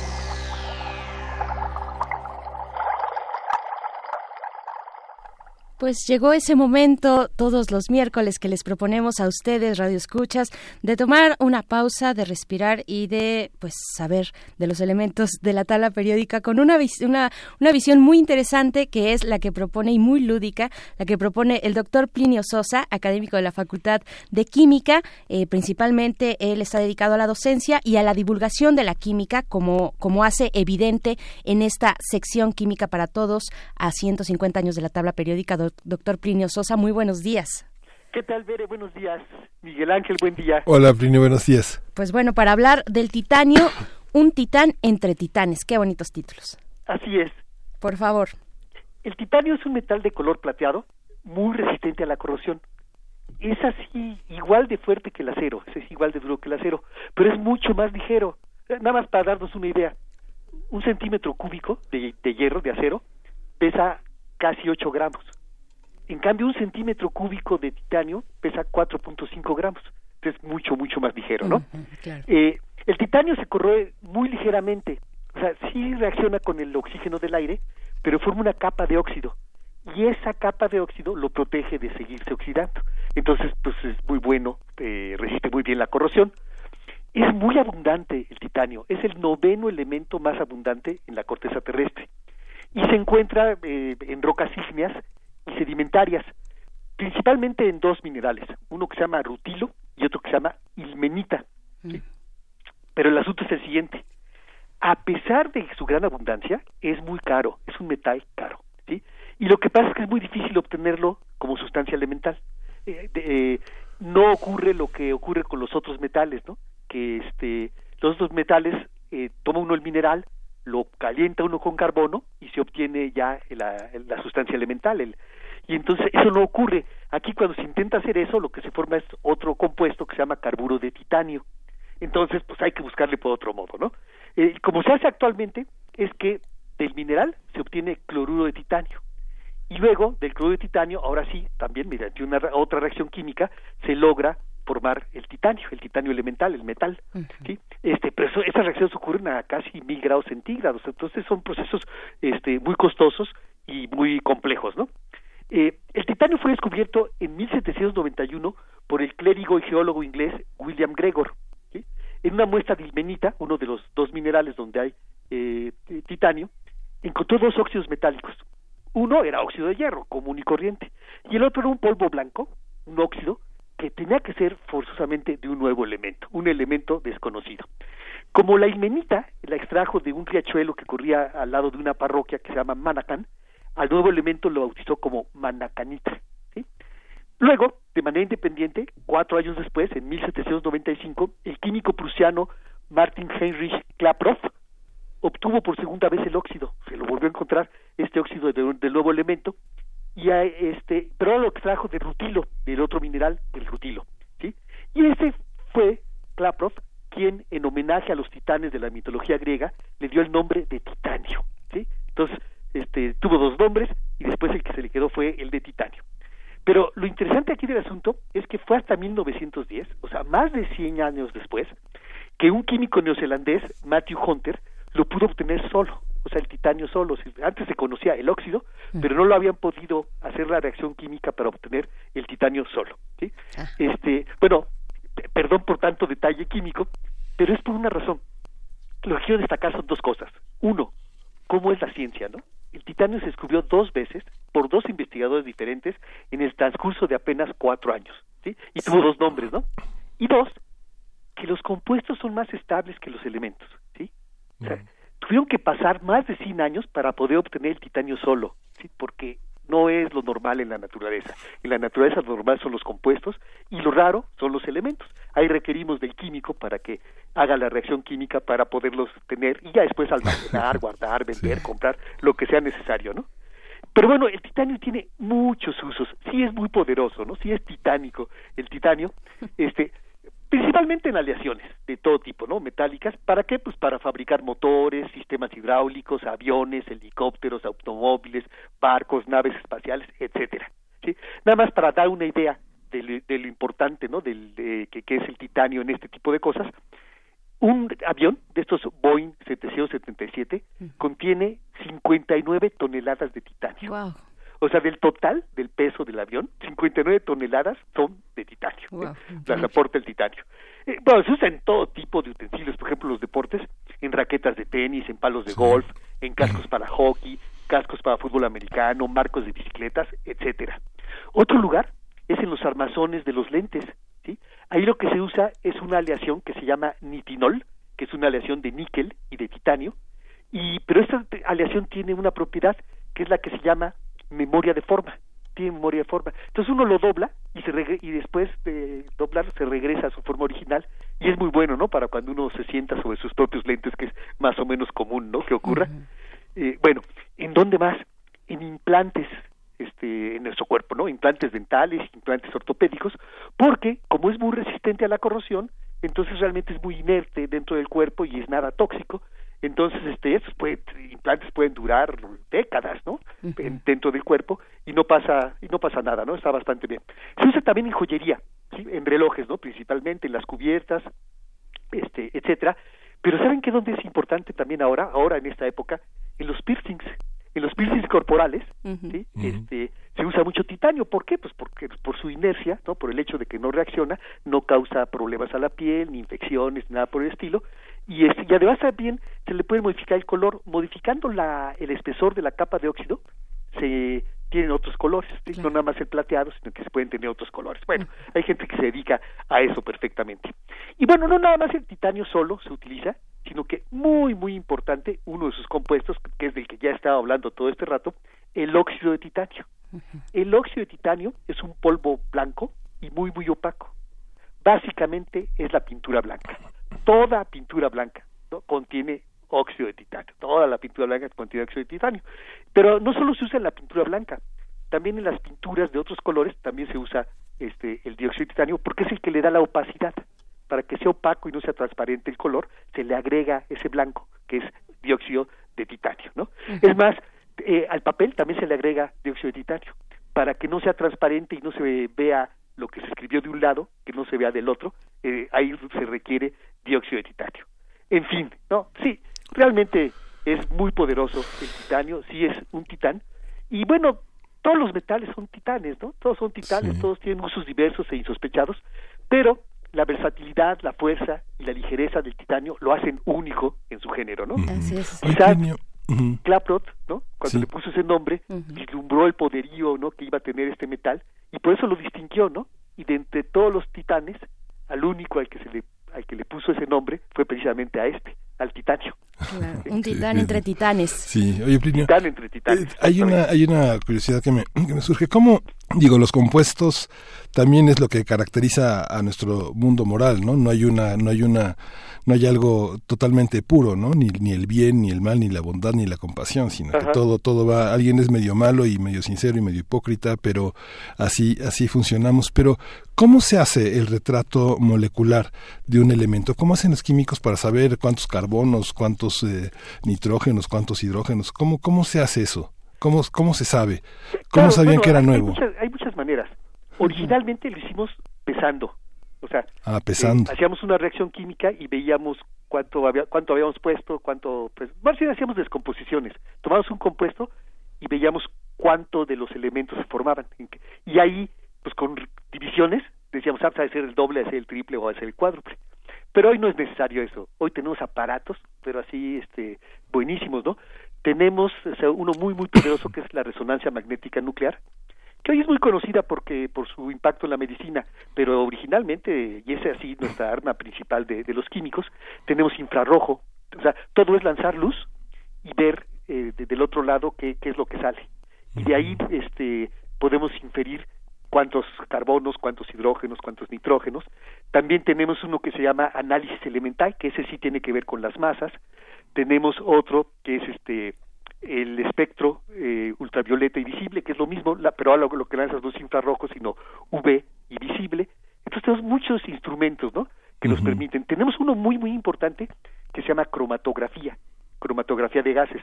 Ahí metes una mezcla, que puede ser de mil sustancias revueltas, ¿no? Mil sustancias ahí mezcladas, y, te la- y, y las pasas por una columna y corren a distinta velocidad, o sea, la columna los va reteniendo y los retiene diferente dependiendo de su estructura. Entonces, unos salen más rápido y otros salen más lento, y al final nos saca una gráfica y dice, mira, tienes tanto, ¿no? Por decir algo, les voy a poner un ejemplo. El humo del tabaco tiene como cuatro mil sustancias diferentes, una mezcla de como cuatro mil sustancias diferentes. Pero, para tranquilidad de nuestros radioescuchas, que sean fumadores, de esos cuatro mil solo tres son cancerígenos. No, no todos son cancerígenos, ¿no? sí. Pero bueno, eso lo vemos mucho con la cromatografía de gases. Así, bueno, doctor Plinio Sosa, pues muchas gracias. Se nos queda también un poco hablar en el tintero, pero ya nos decía, el blanco de titanio, eh, por ejemplo, ahora que hemos estado siempre tocando los temas de la pintura, de los pigmentos y, y- y la consulta personal de ¿es mejor un piercing de titanio o de oro? Nada más. eh, Ojalá Claro. que para la próxima podamos podamos responder, porque se nos acabó el tiempo, doctor Plinio Sosa. no. Muchas gracias. Perfecto. Pere, Miguel Ángel, hasta luego. Hasta Gracias, pronto. hasta pronto. Arroba, doc- a- arroba Pliniux con X al final es la cuenta de Twitter donde pueden seguir pues al doctor Plinio Sosa. Nos estamos despidiendo ya, de hecho. Ya, Frida nos está corriendo ya Sí, todos. ya, ya. vámonos Frida, todos. ya. Esto fue primer movimiento. El mundo desde la universidad. Radio UNAM presentó Primer Movimiento. El mundo desde la universidad.